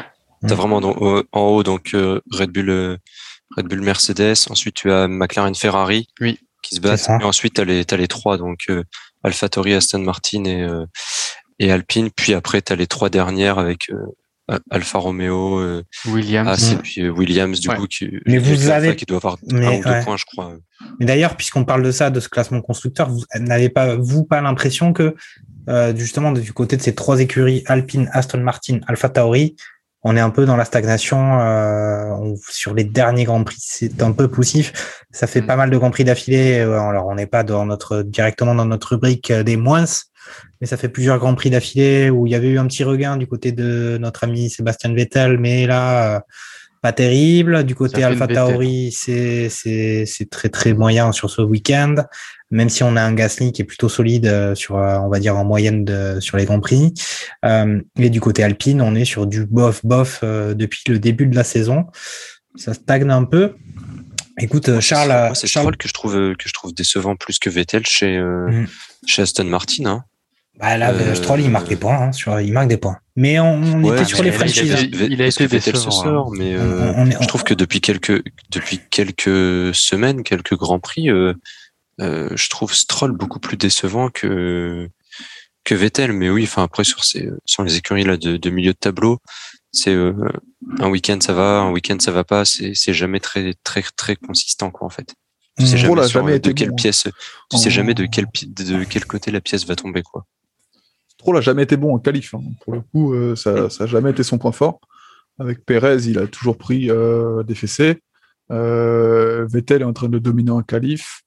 on peut qualif hein, Q1, Q2, Q3, je parle pas en qualif sprint. Mhm. Après, on a eu le retour du Spin Master. Euh... non mais ça. Mhm. Et je comprends pas. c'est énervant parce qu'il est capable de, super bien performer. Je pense que la voiture avait, avait moyen de faire une bonne, d'avoir une bonne place et foire sa course à cause de ça et euh, Aston l'arrête, euh, je sais plus, 3-4 tours avant la fin euh, pour arrêter le supplice, grosso modo. Mhm. je, pense que c'est un peu ça. Allez, on va garder les 4 tours moteur pour le moteur. Ça sert à rien que tu les finisses. On va inventer un truc à la, à la FIA. Et puis voilà, on va, on va, on va conserver un peu le moteur et l'embrayage. C'est comme ça. C'est dommage, voilà, où, on voit Stroll en course qui est plutôt bon et je pense que Vettel et Stroll ont à peu près le même rythme de course ou voire ça s'équilibre. En tout cas, quand l'un est moins bon, l'autre est meilleur, et inversement. Quand donc euh, ils peuvent marquer des, des, ils pouvaient marquer des gros points. Et, pour le coup, tout seul là, c'est pénible. Bon, bon. T'as des petits mots à dire sur les Français ou je passe la parole à, à Gerhardt qui va nous. Euh, tu peux la passer à Gerhardt parce que je rejoignais Fernand, la, vie de Fernando. Du coup, je vais pas rajouter des choses qui ont été déjà dites. Ok, bon, je vais pas te poser la question rituelle, à Gerhardt, si, savoir si Esteban avait fait le maximum sur euh, sur ce week-end, mais euh, Alpine, voilà. Il a dit, il a dit en, en interview à la fin, il dit que c'était bon de pouvoir enfin exploiter le maximum de la voiture. C'est vrai, il a vraiment dit. Ouais, J'ai l'impression que c'est un peu comme Bertrand qui est candidat à la présidentielle tous les jours. Euh, là, c'est, enfin, qui déclare sa candidature. Là, c'est Esteban qui, du Grand Prix après Grand Prix, fait toujours le maximum. Euh, d'autres euh, d'autres avis, point de vue sur les performances. Gasly, c'était vraiment dur dès le début. On a senti que c'était compliqué. Dès l'issue des qualifications du vendredi, euh, il était quand même euh, pas très confiant sur l'issue du week-end. Là, vraiment, euh, non seulement c'était bof, mais en plus, cette crevaison dans les derniers tours lui prive de ses points. Il se fait, il se fait un peu battre par son coéquipier, mais je pense pas qu'il soit vraiment dans une, une bataille avec son coéquipier, Pierrot.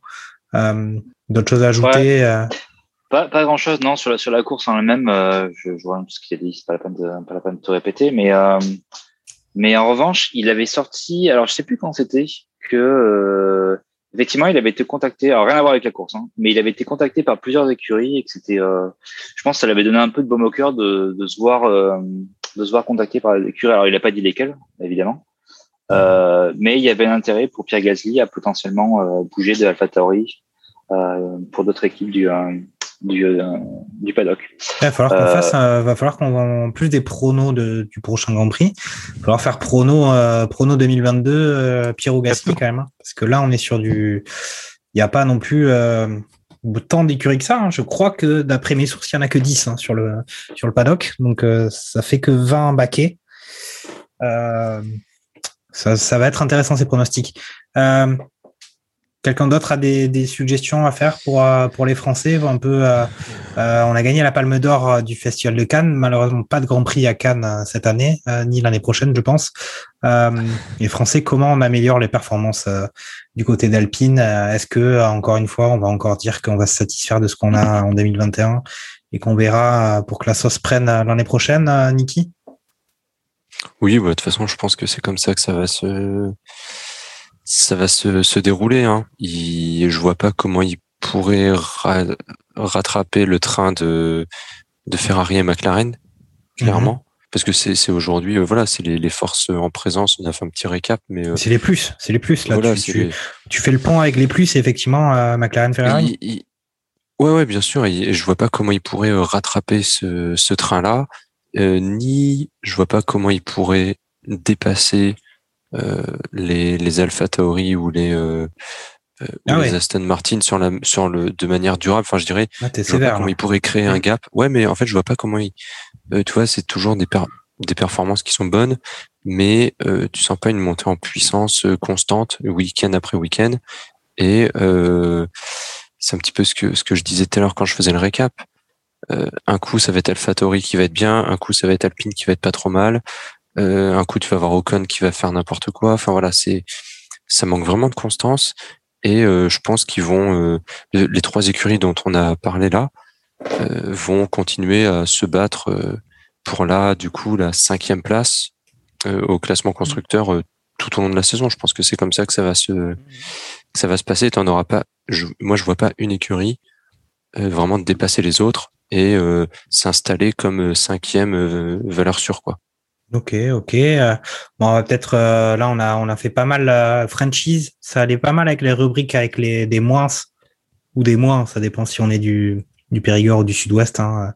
Euh, mais on peut continuer. Est-ce que euh, dans les mois, est-ce que euh, Williams va enfin marquer en point cette saison ou pas? Parce que là, ça fait plusieurs grands prix. On voit Russell performant en qualif et puis qualif ou course sprint, on verra. Enfin bref. Mais au final, comme on l'a dit, est-ce qu'ils mettent pas tout dans les qualifications? Et puis derrière en course c'est compliqué. La course est exigeant. La course c'est beaucoup plus de tours que quelques tours de qualification ou même 17 de course sprint. Est-ce que Williams est de taille à pouvoir justement, euh, on va dire, euh, consolider ces performances qu'ils arrivaient à faire sur quelques tours, sur une course dans son ensemble? Est-ce que Russell est capable de tenir aussi longtemps avec un, véhicule dont il est obligé de sortir le meilleur euh, virage après virage? Fernando, ton avis? Il y, a, je crois que c'est Gareth qui disait ça tout à l'heure. Je pense qu'effectivement, sur un tour donné, la voiture en elle-même, elle est performante. C'est une Formule 1, il n'y a pas de souci. Elle, euh, d'une à l'autre, euh, je veux dire, euh, ça, peut se tenir. Par contre, effectivement, sur la durée d'une course, ça peut, ça va être, c'est compliqué. Ça va être compliqué et ça fait plusieurs grands prix que je regarde et je fais attention notamment à, aux positions qui sont perdues par George Russell au départ. Il perd énormément de place au départ des Grands Prix. La dernière fois, et que, le dernier Grand Prix, il a perdu quatre places. Là, il perd trois places de nouveau comment dire, au, départ, il n'arrive pas à lancer sa, sa Williams. Alors, soit il n'y arrive pas, soit la, la Williams n'est pas adaptée, comment dire, pour faire des, euh, des, euh, des départs tout simplement et de garder le rythme des, de ses concurrents on va dire dans le niveau de plateau qu'il y a, parce que euh, elle lançait la voiture 9e, vous n'avez pas le même rythme que quand vous la lancez, comment dire, au 17e ou 18e place. Donc pour moi, c'est effectivement une voiture qui est une voiture fusée sur un tour et par contre, sur la, sur la durée, c'est euh, c'est une calèche, quoi. Donc, euh, mhm. donc pour moi, ça peut se faire. Euh, il faut un parcours de circonstances aussi un petit peu d'aide sur la course, mais à la régulière, euh, ça va être compliqué de marquer des points. Ok, moi je vais te laisser je vais laisser Charles euh, réagir à ça, puis peut-être aussi aborder quand même le sujet des, grosses satisfactions de ce week-end en dehors de Mercedes. Charles, il y a eu un certain Charles aussi sur la, sur la piste qui a quand même été assez incroyable euh, tout au long du week-end. Euh, euh, je parle bien de Charles Leclerc hein, et pas de Charles Carrefour. Enfin, je sais pas ce que tu as fait du week-end, j'imagine que c'était exceptionnel, mais, mais je t'ai pas vu à la télé. Quoi. Ouais, bah, je travaille dans l'ombre, euh, simplement. euh, ouais, non, en vrai, euh, pour revenir sur Russell, euh, c'est dommage. À chaque fois, ça ne joue pas grand-chose. On l'a vu dernièrement en Grand Prix d'Autriche. Et pour revenir sur, sur Charles Leclerc, effectivement, j'y ai cru, moi. Franchement, je me suis dit, ah, c'est magnifique. Eux qui avaient dit il y a un an, nous, de toute façon, la prochaine victoire, ça sera pas avant 2022. Euh, là, alors tendez les bras. Euh, euh, et, quand j'ai vu les 10 secondes où on voit l'arrêt d'Hamilton, qui c'est 14 secondes quelque chose, je dis, voilà, c'est bon, là. il, a, il a un boulevard. Il n'y a plus qu'à, quoi. Parce que bah, le, le, le, la, place qu'il avait sur son, le premier relais en, en soft, non, en médium, mm. il était top. Il était dans les ouais. chrono qu'Hamilton. limite, avec sa coupure moteur, il arrivait quand même à à, gérer l'écart. Euh, il n'a pas eu de chance, hein, il n'est pas verni pour le coup. Euh. C'est vrai, il y a ça, mais après il y a aussi le fait que Hamilton a réussi à bien doubler Norris. Euh, on aurait pu penser que Norris ferait peut-être le bouchon un petit peu plus. Et puis Hamilton a réussi à se dépêtrer de cette histoire assez facilement. Et puis derrière, avec la stratégie d'équipe, avec Bottas qui s'est Bottas qui a fait son beau travail, il a quand même eu à la fois du talent et des circonstances de course qui, ont rendu ça possible.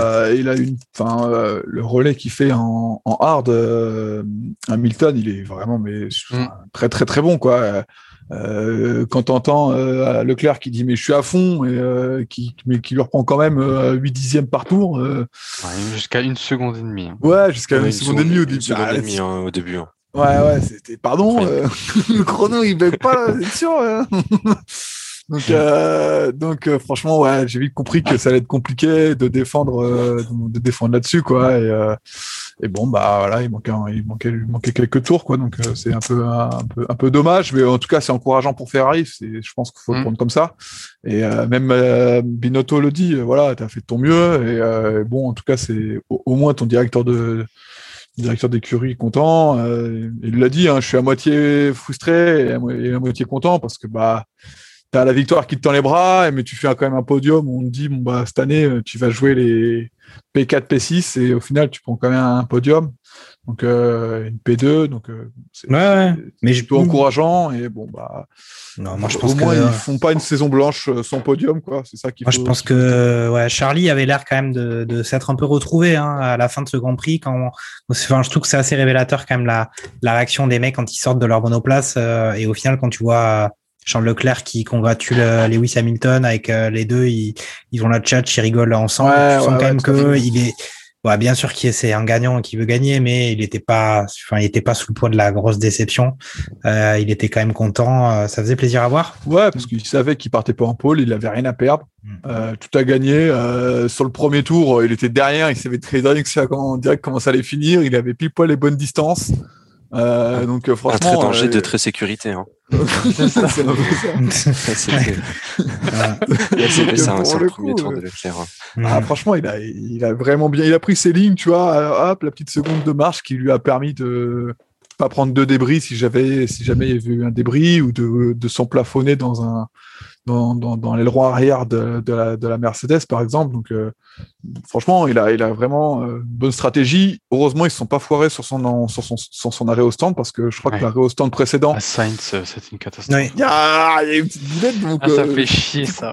petit coup de chaud, petit coup de chaud juste avant de rentrer. Mais au final, ça, ça passe plutôt bien. Je crois qu'il fait en 2 secondes 5, quelque chose comme ça. Donc, donc, ça passe. Mais ouais, dommage pour Sainz, mais dommage, dommage pour Sainz, en tout cas, pour, pour Leclerc, fallait pas se planter, ils se sont pas plantés, donc plutôt bien. Mmh. Ok, bah, Gerhard, euh, peut-être euh, bah, ta réaction sur euh, les prestations générales de, de, la Scuderia et puis peut-être aussi sur ce qu'a réussi à faire McLaren sur ce week-end. Je sais que toi, tu aimes beaucoup les McLaren. D'ailleurs, il me semble que ton ambition sur les, les, mois à venir, c'est d'en avoir une dans le garage. Dis-nous tout. ouais, je rejoins complètement ce qui a été dit sur, sur Charles Leclerc tu peux comprendre la frustration quand même, parce que le mec, il, il mène tous les tours du Grand Prix euh, jusqu'à l'avant-dernier ou l'avant-dernier, je sais plus. Non, t'étais euh, huitième, je crois. Exactement. et, euh, et ouais, enfin, bon, c'est vrai qu'il euh, jouait, il jouait pas forcément les le, enfin, la, la, la, la, victoire, mais, euh, mais c'est quelque chose que je pense qu'il avait clairement en tête et, et c'est vrai que c'était un peu dommage. Euh, après, bon, mis à part effectivement le, la petite boulette sur le sur l'arrêt de Sainz, et encore, je suis pas sûr que c'est vraiment une boulette parce que c'est pas les seuls qui ont qui ont galéré comme ça au, pit. J'ai l'impression que ce que avaient ce qu'avaient à dire les euh, commentateurs euh, sur Sky, euh, c'est que c'est en fait c'est à cause de la température. Les, euh, les les boulons étaient vachement plus durs à. Alors je sais pas si c'était dévissé ou vissé. Euh, mais en gros, le, le fixer le pneu était, quelque chose de beaucoup plus, beaucoup plus compliqué. Alors, je sais plus qui c'est qui a eu aussi, euh, qui a eu des, des problèmes. Euh, peut-être qu'Alonso a les mêmes problèmes. Oui. Euh, Norris. Norris. a, fait un arrêt de 6 secondes. Norris, du coup, ça ah, oui, oui, oui, exactement, exactement, exactement. Ouais. Euh, et euh, donc bon, mis à part, mis à part ça, qui bon, je suis pas sûr que c'est vraiment imputable à, l'équipe en elle-même. Je trouve que au-delà d'une nouvelle voiture qu'ils ont cette année, je trouve que les stratégies du Ferrari sont beaucoup plus consistantes et euh, beaucoup plus euh, euh, beaucoup plus euh, gagnante que ce qu'on a pu voir des années précédentes. Les années précédentes, ils avaient une bonne voiture, enfin, ils avaient une, un bon moteur, mm. euh, mis à part l'année dernière, euh, avec une voiture qui était du coup performante et qui pouvait jouer à la gagne de par la de par sa vitesse. Mais c'était toujours un peu des stratégies un peu hasardeuses où euh, même les pilotes questionnaient les, les stratégies de l'écurie. Là, ça a l'air d'être vachement plus vachement plus carré. Les mecs, on leur dit on leur dit une stratégie et finalement ça, ça a l'air de jouer. Euh, ce qui est dommage de, sur le, le Grand Prix de, de Charles, c'est que c'est qu'ils doivent absolument se mettre en hard parce qu'il aurait très bien pu faire un autre set de, de médium et il aurait tenu jusqu'à la fin tranquillement avec une performance, je pense, qui aurait, qui aurait été meilleure. Juste pour revenir sur le fait qu'il tient euh, la, la, distance avec Hamilton, c'est que je crois qu'Hamilton aussi a des problèmes de, de rouler dans l'air, euh, dans le dirtière de, de Charles Leclerc, dans l'air. Mmh. Euh, ouais, mauvais. mauvais. Turbulence. Turbulence. Ouais euh, de, de chaque Et c'est pour ça qu'en fait, on le voit se rapprocher et à chaque fois, et à chaque fois, euh, et à chaque fois euh, revenir dans les une seconde et demie, deux secondes derrière, derrière Charles Leclerc, qui, qui même s'il a un bon rythme, je pense qu'en soi, il avait quand même une vitesse bien, une vitesse de course moindre, moindre que celle de, d'Hamilton. Euh, donc voilà, donc c'était Ferrari, je trouve que c'était quand même un très bon point. Encore une fois, euh, moi, il, il m'impressionne un petit peu, c'est euh, c'est euh, ce petit diable rouge là. pour McLaren, ils m'ont aussi un peu impressionné parce que je pense que Sainz devait en avoir mais gros sur la patate en arrivant après avoir passé genre 50 tours derrière dans une seconde, enfin, moins d'une seconde de Ricardo juste devant lui. Et euh, j'exagère pas 50 trop parce que il se, il se retrouvait derrière Ricardo à cause de son arrêt mais toute la deuxième partie de son euh, de son, euh, son Grand Prix s'est retrouvé vraiment tout le temps en DRS. Et la seule raison pour laquelle euh, euh, il n'arrive pas à le passer, c'est que, d'une part, effectivement, c'est dur, dur, de dépasser sur, euh, sur Boston, mais surtout qu'en fait, la Ferrari et, et juste pas la vitesse de pointe du tout de McLaren et euh, il a du mal à, à concurrencer sur ce, sur ce point, sur ce point de vue-là. Donc, à chaque fois, il se rapprochait avec le, le, le DRS et puis il n'arrivait jamais à le passer. Parce Je crois que, c'est euh, Febro ou, ou Montagny qui disait que si vraiment tu voulais doubler, il fallait être plus rapide d'une seconde au tour par rapport à ton, au gars devant. Si tu étais plus rapide de 3 3-4 dixièmes, tu allais juste être derrière le pot d'échappement mhm. et tu n'allais pas avoir mhm. une vraie opportunité de doubler. Tu allais euh, te rapprocher de lui ou en tout cas être à sa hauteur, mais pas arriver à avoir une vraie opportunité de doubler. Il fallait vraiment être beaucoup plus rapide pour, euh, pour le doubler dans le tour, parce que les possibilités de doubler étaient, étaient vraiment euh, compliquées à avoir. Ok, ok. On a vu avec ça c'est pardon, mais ça s'est confirmé avec Hamilton et Leclerc, hein, parce que Hamilton était euh, quasiment une seconde plus rapide que Leclerc autour et euh, pourtant euh, le, le, dépassement ça n'a pas été non plus enfin voilà ça, si Leclerc avait fait avait forcé le, le, destin un peu à la Verstappen ça aurait pu finir de manière dramatique aussi hein. Bah, on peut. Bon, après, moi, je l'ai dit. Hein, je pense que franchement, Lewis, il était remonté comme un coucou pour cette course. Oui, euh, il avait le dépassement sur Norris. Euh, C'était passé. Je pense que Norris, il, voilà, il n'avait pas non plus effectivement envie de faire la guerre lui de son côté à Lewis. Et puis Charles, euh, Charles peut-être un peu pareil, mais. Euh, oui, non, non, mais, mais c'est, c'est, voilà, je, suis entièrement d'accord. Hein. Je pense que les deux, voilà, ils ont, ils avaient pas non plus envie de, de, tenter le tout pour le tout au risque de se sortir. Surtout après, euh, c'est, tu as aussi la psychologie qui rentre en jeu où quand tu vois euh, Verstappen se faire sortir au, au, tour 1 avec un crash quand même assez violent, t'as pas envie non plus de, de, forcer trop et au risque de, de subir le, le, même sort quoi. Mhm. Tu vois, t'as as, peut-être un peu ça et du coup, euh, euh, c'était c'était pour aller dans le sens de de Charles Carrefour du coup là qui, qui disait que voilà il faut être une seconde ou une seconde et demie plus rapide pour pour pouvoir mhm. doubler tranquillement. Chez Charles Carrefour, il y a pas il y a pas de réduction. Euh, Fernando, toi qui es en train de t'endormir, euh, on va peut-être euh, déjà commencer un peu les, les pronos. Est-ce que Ferrari va réussir à, à doubler McLaren cette saison? On les sent bien, on sent qu'il y a un bon état d'esprit, mais c'est très très solide du côté de McLaren avec euh, Norris euh, qui vraiment est, avec malgré sa jeunesse, extrêmement euh, solide lui aussi, et un Ricciardo qui a l'air de un peu reprendre des couleurs, hein, même sous son bronzage australien. Ça a l'air de, de la mayonnaise un peu en train de prendre là, non? Ouais, je suis, je suis d'ailleurs content pour lui parce que ça faisait un certain nombre de grands prix où effectivement il était euh, assez derrière, assez bas même derrière dans le dans le classement euh, avec la, la McLaren. Là, il, il fait effectivement euh, blocage avec comment dire la, la Ferrari de, de, Sainz. Sainz qui, comme le disait Gerhardt, n'arrive pas le, à le doubler. Bah, on, Ferrari a tout simplement pas a le moteur, on va dire c'est cette année, on, je l'ai dit, on le redit. donc, à combat de moteur, la McLaren euh, dépasse allègrement, euh, comment dire, le, moteur Ferrari. Donc c'est pas une grande grande euh, une grande surprise. Par contre, effectivement, ce qui est plutôt encourageant, c'est de voir que depuis, on va dire le la mauvaise performance du Castellet, il y a quand même eu un sursaut, comment dire, enfin une progression. Et donc là, pour moi, j'appelle ça plutôt un sursaut quand je vois la performance de Leclerc sur ce week-end.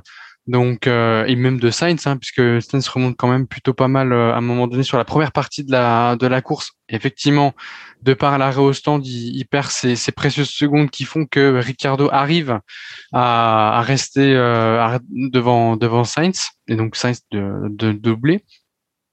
Donc non, je suis plutôt content parce que c'est un combat qu'on va encore suivre pendant des, euh, des grands prix euh, à venir. Et euh, très honnêtement, j'ai hâte, comment dire, de, de voir la suite. Et, puis, bah, moi, ça me donne vraiment espoir de, de voir du coup une Ferrari sur la première marche du podium. Donc voilà. À propos de, de l'histoire avec du coup la contre-performance, oui. énorme contre-performance à Paul Ricard. Tu sais pourquoi Enfin, tu sais, parce qu'en fait, il me semblait que c'était une histoire de pneus. Oui. Je sais pas si ça à propos du C'est sur les hards. Non, c'était sur les hards parce qu'en fait, pendant le, alors je sais plus si c'est au Castellet ou Grand Prix avant le, le, Castellet, ils avaient bossé justement sur les longs relais sur les hards. Et la Ferrari a du mal en fait sur les, à développer comment dire sur les hards, ce qui est pas le cas sur les médiums où elle se comporte plutôt bien. Et, euh, et encore là, ça s'est amélioré, mais c'est pas encore tout à fait ça. Euh, comment dire sur ce, sur ce, type de pneus. Cette gamme de pneus en fait ne convient pas à la, à la Ferrari. Les hards ne, ne lui vont pas les hard, les, les, les C1, du coup, enfin les, les plus. Oui, les, euh... la gamme la plus dure, euh, plus dure okay. de, de, Pirelli ne, ne, convient pas à la Ferrari. Okay. A contrario, euh, elle euh, marque moins les pneus que la Mercedes. Là, tu peux le voir tout au long de la, de la course. Il n'y a pas eu un blistering, enfin pas de cloque, comment dire, sur le pneu. Alors que la Merco, euh, la Mercedes, euh, tu avais ouais. à un moment donné, oh attention, il y a du blistering, il y a des cloques sur la, la Mercedes, etc., etc. J'avais l'impression que c'était plus une histoire de Ferrari qui était la seule en fait voiture qui, euh, qui n'avait pas. Tous les autres voitures finalement oui. en avaient. Oui. Mmh. oui. oui, tout à fait. Oui. De toute façon, le, Leclerc, le relais qu'il a fait, là, le, le, premier relais qu'il fait, c'était en médium.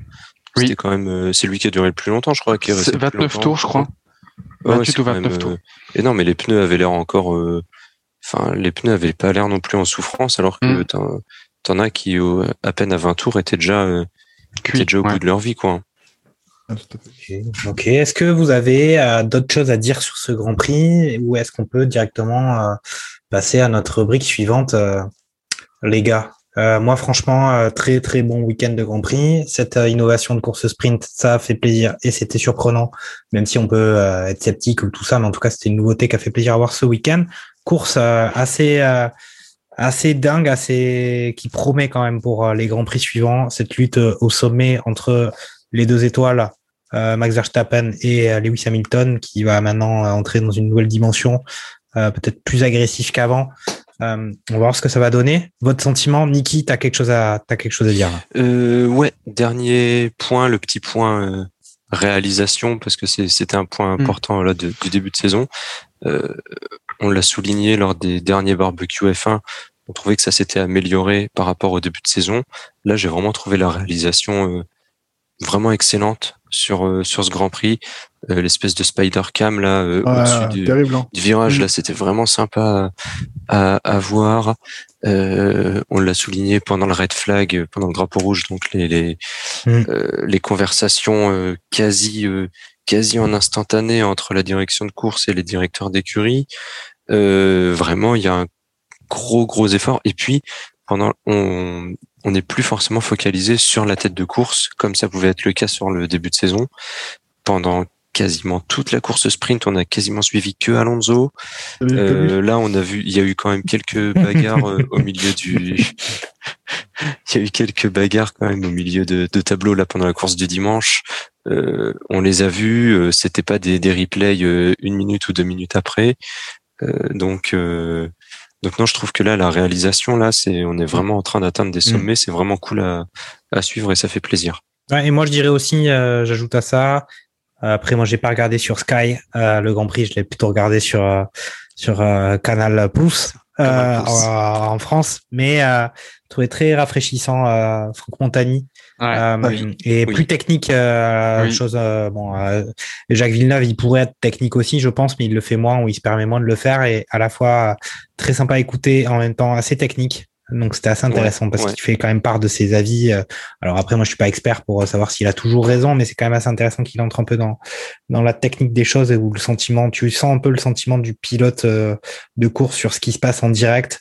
Et ça, c'était c'était vachement euh, sympa à entendre. Et, et, et, un peu plus foufou. Et que quand tu dis que ouais. toi Villeneuve pourrait être un peu plus technique, euh, des fois c'est que Villeneuve, t'as as presque l'impression tu sais qu'il se retient un petit peu peut-être de peur de perdre les gens ou quoi alors que euh, Montagnier est tu le sens un petit peu plus foufou aussi dans son tempérament et, et voilà. Il a le tonton un peu, le tonton foufou, ouais, ouais, tu vois. C'est un grand garçon. Ouais, tu sens qu'il aime bien, il aime bien les survirages.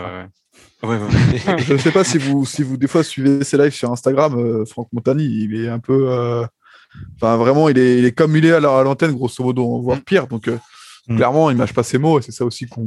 Enfin, quand je dis mâche pas ses mots, euh, Villeneuve, je pense qu'il dit ce qu'il a envie aussi. C'est news, quoi. non, je caricature. Excusez-moi, je, suis allé trop dans moi aussi. Ok.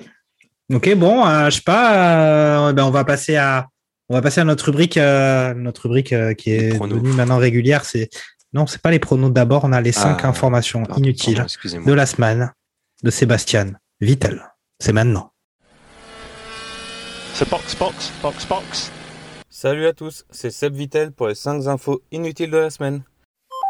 Crise du logement. Si vous êtes à la recherche d'un appart étudiant, faites appel à la FIA qui peut vous proposer un aileron avant 2022. Il y a assez de surface pour faire un studio bien meublé.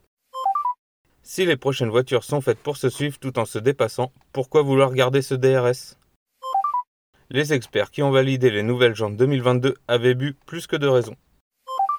La livrée à paillettes était pour que les comptes de Kevin soient bons. La fédération compte nous mettre des paillettes dans nos vies. Je n'ai qu'une dernière chose à dire, c'est un incident de course. Et voilà, on se retrouve au prochain Grand Prix. Ciao Voilà, voilà, c'était les cinq informations inutiles de la semaine euh, de la part de notre ami euh, Sébastien Vittel qui, un jour, il nous l'a dit, participera à une vraie émission euh, complète et qui sera pas là juste par un, enregistrement. Euh, et maintenant, on va passer au prochain Grand Prix qui a lieu dans 15 jours. C'est ce Grand Prix de Hongrie, dont je vais essayer de prononcer le nom sans faire d'erreur. C'est le Grand Prix de Hungaroring. Euh, je, je l'ai, prononcé un peu à la, française, mais en tout cas, dans 15 jours, c'est ce Grand Prix qui n'a pas forcément une très très bonne réputation, euh, parce qu'on va dire que euh, ben, c'est un peu une sorte de tourniquet, hein, ce, Grand Prix pour pour caricaturer. Et on va bah donc, si certains ont des choses à dire sur ce sur ce Grand Prix de Budapest, euh, qu'ils le fassent. Mais on va faire d'abord un petit récapitulatif des pronostics qui avaient été faits par nos, nos consultants merguez sur ce, ce Grand Prix de Grande-Bretagne de Silverstone. Euh, on va commencer tout de suite par euh, Niki Landa qui, qui bah, il s'en est targué sur les réseaux sociaux euh, auprès de ses fans mais il avait quand même prononcé une victoire de, de, Lewis Hamilton avec une deuxième position de Lando Norris, troisième position de Charles Leclerc. Donc on était pas mal hein, quand même avec un, une prédiction de podium sans Red Bull. Voilà, le, le 2, sur 3 dans le, dans le désordre. Et, et j'avais annoncé aussi l'accident de l'accident ou la casse moteur de Verstappen. Donc pour une fois que je place un bon prono, il fallait bien que je fanfaronne un petit peu sur les sur les réseaux. Et alors euh, de l'autre côté, on avait Charles Carrefour qui nous avait annoncé un Max Verstappen, euh, victoire de Verstappen, deuxième place de Sergio Perez. Donc là, on tient quelque chose quand même dans l'anti-pronostic. Troisième place de Lando Norris euh, et une casse moteur. J'avais noté la casse moteur d'Esteban Ocon. Donc là, on. Et la pluie, j'avais dit la, pluie, je crois. Et la pluie. et la pluie. Et la pluie. Euh, qu'est-ce que j'avais du côté de Gerhardt? On avait une victoire de Verstappen, suivi d'un Hamilton, troisième place Norris. Euh, donc un truc assez classique, mais qui, qui n'a pas forcément bien fonctionné. Fernando, c'était Verstappen, Hamilton et euh, Charles Leclerc. C'est ça. Donc c'était pas si mal que ça, sauf que bon bah Verstappen il est pas là. Et puis moi de mon côté, Jacques Lafritte, hein, on était sur du une victoire de Lewis Hamilton suivi d'un Max Verstappen et Sergio Perez en troisième position. Donc bon, j'avais le gagnant, mais bon, c'était bien, bien tout. Là, cette fois-ci en Hongrie, euh, on a eu un Grand Prix qui était quand même euh, bien, bien Mercedes, euh, bien, bien argenté sur Silverstone, où ils étaient, elles étaient à la maison, hein, les flèches d'argent. Là, cette fois-ci, on passe en Hongrie dans deux semaines. Moi, j'ai demandé à Fernando quel est son sentiment, quel est son pronostic sur ce Grand Prix. Eh bien, ce pronostic pour ce Grand Prix, je vais vous mettre un Hamilton en première position. Euh, je vais vous mettre un Bottas en deux. Et un Mark Verstappen en trois. D'accord, d'accord. Euh, eh ben, dis donc. On passe à, on passe à Niki Lambda. Niki, euh, dis-nous tout. Euh, pour la Hongrie, euh, je vais aussi mettre Hamilton en 1. Euh, je vais mettre ensuite un Sergio Perez et un Bottas en 3. Eh ben, dis donc, là, il y a pas mal de, pas mal de, défiance envers notre ami Max Verstappen. Charles, Charles Carrefour, c'est ton tour maintenant. À toi de, bah, toi de nous faire un petit prono. Il faut remonter la pente là. Hein. Ouais, il faut que je pense à l'envers parce qu'à chaque fois que je pense un truc, c'est l'inverse qui se produit. il y en a qui pensent ça. C'est la, stratégie du, du serpent. Donc peut-être que je vais pas, je vais pas prédire de plus cette fois-ci. Peut-être que, peut-être que. euh, bah l'année dernière, en vrai, à vrai dire, au mois d'août euh, l'année dernière, il avait, euh, on avait quand même un départ sous la pluie où Verstappen mm. s'était planté en tour de formation, enfin en tour d'installation, et ça avait valu une super inside story de la part de, de Red Bull. grosso modo, je dirais Hamilton. Euh, Ouais, Hamilton, Norris et, oh. et Bottas. Hmm. on va passer à... Verstappen, je comprends. Non, non, Verstappen. Après, c'est peut-être Verstappen. Euh, Verstappen. Verstappen, trauma crânien, il pourra pas, il pourra pas faire le Grand Prix. Mais c'est vrai qu'on n'a pas parlé de ça, mais c'est vrai que est-ce qu'il y a un protocole particulier pour les commotions euh, en Formule 1 lors des accidents. On sait que maintenant dans les sports, ils musclent un petit peu euh, les protocoles. On le voit en foot, on le voit surtout en rugby. Sur dès qu'il y a un chaos sur le terrain, les mecs, ils ont quand même euh, à, la fois un protocole et puis souvent des périodes de une à deux semaines où ils ont plus le droit de, de jouer. Je sais pas comment ça se passe en Formule 1. On peut on peut envisager qu'il y ait eu une petite perte de connaissance quand même sur le mm, mm, sur mm, l'impact, euh, ce qui fait que derrière, je sais pas si je crois pas qu'il y ait un règlement médical qui l'empêche bah, de prendre la voiture pendant une à deux semaines, mais à mon avis il s'est passé quelques, il a eu peut-être une légère extinction des feux quand même. Par euh, exemple, pour, pour, rebondir là-dessus, justement, Charles Leclerc, quand l'année dernière, dans la parabolique, il se prend euh, à, à, Monza, quand il se mm. prend de plein mm. fouet euh, l'accident, il prend 18 G et pendant 2-3 secondes, il est éteint le, ça l'a éteint, quoi. Donc, il prend que 18 mm. G et ça a réussi à l'éteindre pendant 2-3 secondes avant qu'il réponde à la radio. Et la radio, d'ailleurs, de, Max Verstappen, dit ça aussi. Hein. Je pense que ça, genre, je sais pas s'il a vraiment pris un KO, mais je pense qu'en tout cas, avant qu'il puisse, puisse appuyer sur le bouton, euh, ça, ça, a, dû, euh, ça a dû prendre du temps. Ok, ok. C'est pas euh, surprenant. Bon, bah, maintenant, on passe à, à l'ami, l'ami Gerhardt. Moi, je vais aller à contre-courant. moi, je pense que Verstappen, sur ce d'orgueil, va sortir Hamilton. Donc, je vais dire un Verstappen, Leclerc, je le sens bien, il a une bonne dynamique. Je veux dire deux Leclerc et trois Bottas. Ok, donc carrément avec euh, avec. Euh, du coup, on a le on a le petit prono. Verstappen qui Verstappen qui qui qui qui sorti par enfin t'as Hamilton sorti par Verstappen donc là on est quand même sur la grosse baston.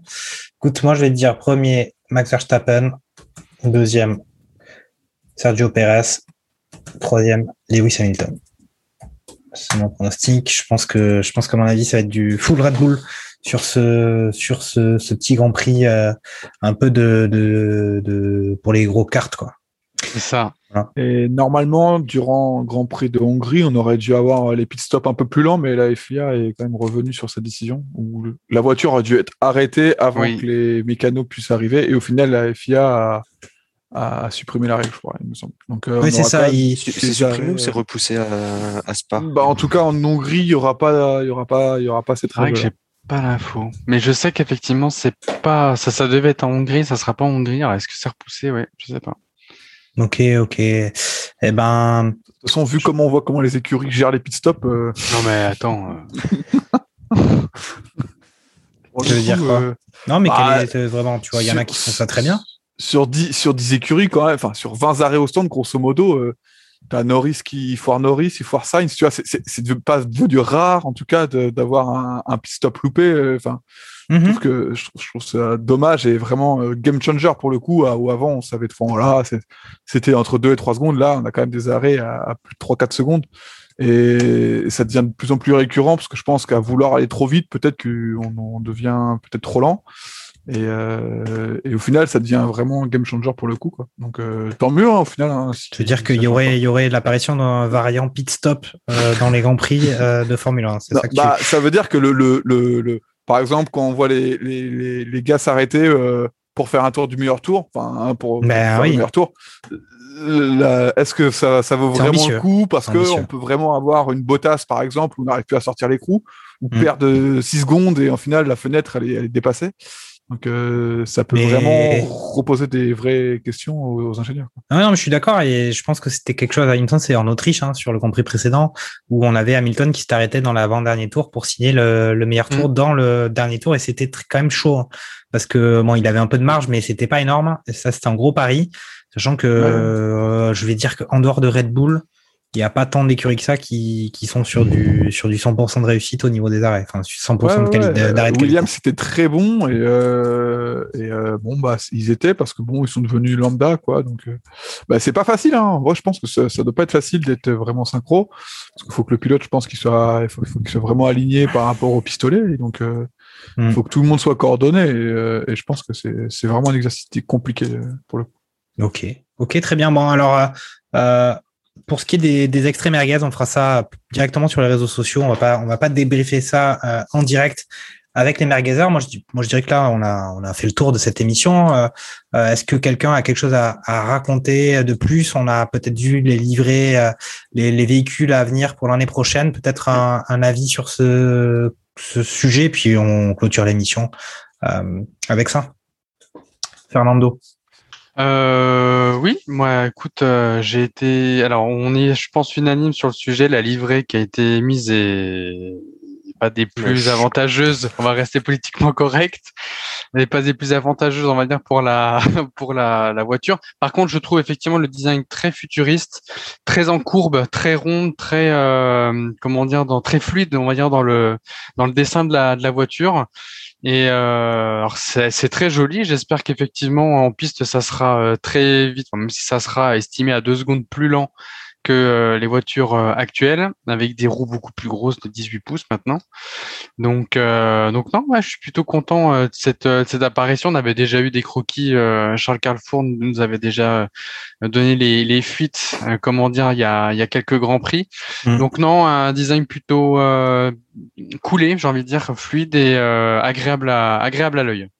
Ok, Gerhard, qu'est-ce que tu as pensé de tout ça 2022 C'est beau? Je t'avoue que je m'en fous un petit peu de la livrée, mais euh, c'est vrai que je suis d'accord, elle était pas forcément, euh, elle mettait pas la F1 à son avantage. Moi, j'attends vraiment le que la 2022, euh, outre la livrée et, euh, et l'esthétique, nous permette d'avoir, par exemple, une course de Silverstone où bah, tu te retrouves pas avec des trains DRS et tu peux vraiment, tu puisses vraiment doubler dans les dans les virages, quoi. Donc, ouais, j'ai pas pas beaucoup d'avis. Okay. C'est la promesse, hein. c'est c'est la c'est un peu la promesse avec un air qui ressort plus propre derrière les derrière les voitures, qui est une voiture qui va qui est censée favoriser les déplacements, etc. Donc euh, hmm. donc en espérant que comme tu dis que que ce soit le cas quoi. Ok, écoute, euh, on va on va laisser le mot de la fin à Charles Carrefour qui avait réussi à récupérer ses F1 papers euh, depuis qui est depuis Mediapart. Euh, ouais, j'espère qu'ils vont que la voiture va tenir ses promesses parce que si c'est pas le cas, euh, ça va être un gros bid. Euh, mais ça peut, ça peut vraiment être encourageant en tout cas. La livrée effectivement était moche. Euh, les, les, par contre, les rouges, je les trouve bien stylés. Euh, et je suis pressé de de, de voir euh, ce que vont réellement faire les, les écuries sur la sur la voiture bah, la maquette est quand même très lisse. Voilà, il n'y a, pas, y a pas trop de. Il n'y a, rien qui passe. Voilà. Ok. Il y, a un petit point, alors je sais pas si vous, vous l'avez relevé, mais euh, alors euh, le fait qu'il y ait de l'air un peu plus propre à l'arrière, donc sans turbulence, un peu moins de turbulence à, à l'arrière de la voiture, c'est aussi dû aux, aux, roues de 18 de 18 pouces maintenant. Et euh, autre détail, comment dire, sur les, les roues de, de 18 pouces, je crois, je, il me semble avoir lu qu'il pourrait y avoir des messages euh, sur les roues du style euh, euh, le type de pneus, etc. il y aurait des écrans, des affichages dynamiques qui seraient sur les roues. Oui, oui, oui, tout à fait. Pour les, pour, alors ça, j'ai pas par contre compris. Est-ce que c'est pour les uniquement pour les téléspectateurs, un peu comme on a le quand on a la caméra embarquée avec les infos qui s'affichent uniquement pour le téléspectateur, ou alors est-ce que ce sera directement en course je sais pas, j'ai vu ça, j'ai trouvé ça. Des euh, messages, des écrans sur les roues. Ouais, ouais. Ah, ça c'est, ouais. Ça, ça, ça a l'air, ça promet, ça, ça a l'air vraiment bien. Parce que euh... en fait, t'auras des, auras des enjoliveurs en fait, hein, enfin grosso modo. Euh, D'accord. T'auras des enjoliveurs sur ces, euh, sur les gens de 18 pouces là. Et si j'avais juste un, un, petit dernier point là qui est, euh, c'est un peu moins marrant, c'est voilà un peu déplorable, même c'est tous les messages racistes qu'a pu recevoir Hamilton sur les réseaux sociaux, donc suite à bah, suite à l'accrochage avec Verstappen. C'est mhm. quand même triste que qu'on en soit toujours là en 2021 et hmm. que et c'est toujours euh, alors c'est bien que toutes les équipes se mettent au diapason et dénoncent ces messages mais c'est quand même triste et un peu déplorable de devoir euh, de justement voir ces messages parce que ça veut dire qu'il y a encore euh, on en est encore là en 2021 on a eu l'exemple il y a une semaine après l'euro de, de, foot du coup donc des supporters qui ont, qui ont fait des, des, messages racistes aux joueurs de l'équipe d'Angleterre. Là, c'est Hamilton. Euh, voilà quoi, c'est euh, semaine après semaine, euh, l'histoire se répète. Malheureusement, c'est c'est toujours mm. dommage et c'est c'est assez triste de voir ça quoi.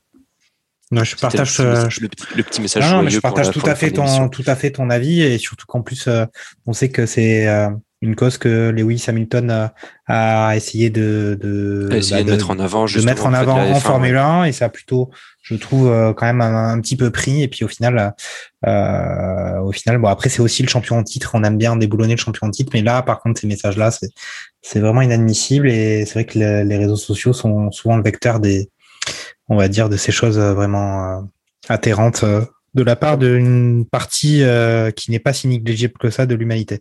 Ça va être quelque chose à la rentrée hein, entre Belgique et Zandvoort qui se suivent euh, fin août et début septembre, mm. euh, où il y a une marée orange à chaque Grand Prix. ça risque d'être. Ça va être chaud. Ça va être chaud. Ok, bon ben merci les gars. C'était une belle émission. On avait, il y avait beaucoup de choses à dire, beaucoup de sujets.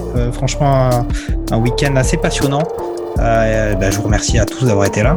Et puis, euh, et puis à la prochaine. Hein, euh, après, ce, après le dernier virage du prochain Grand Prix de Hungaroring. Salut les gars, ciao ciao. Salut, Ciao ciao.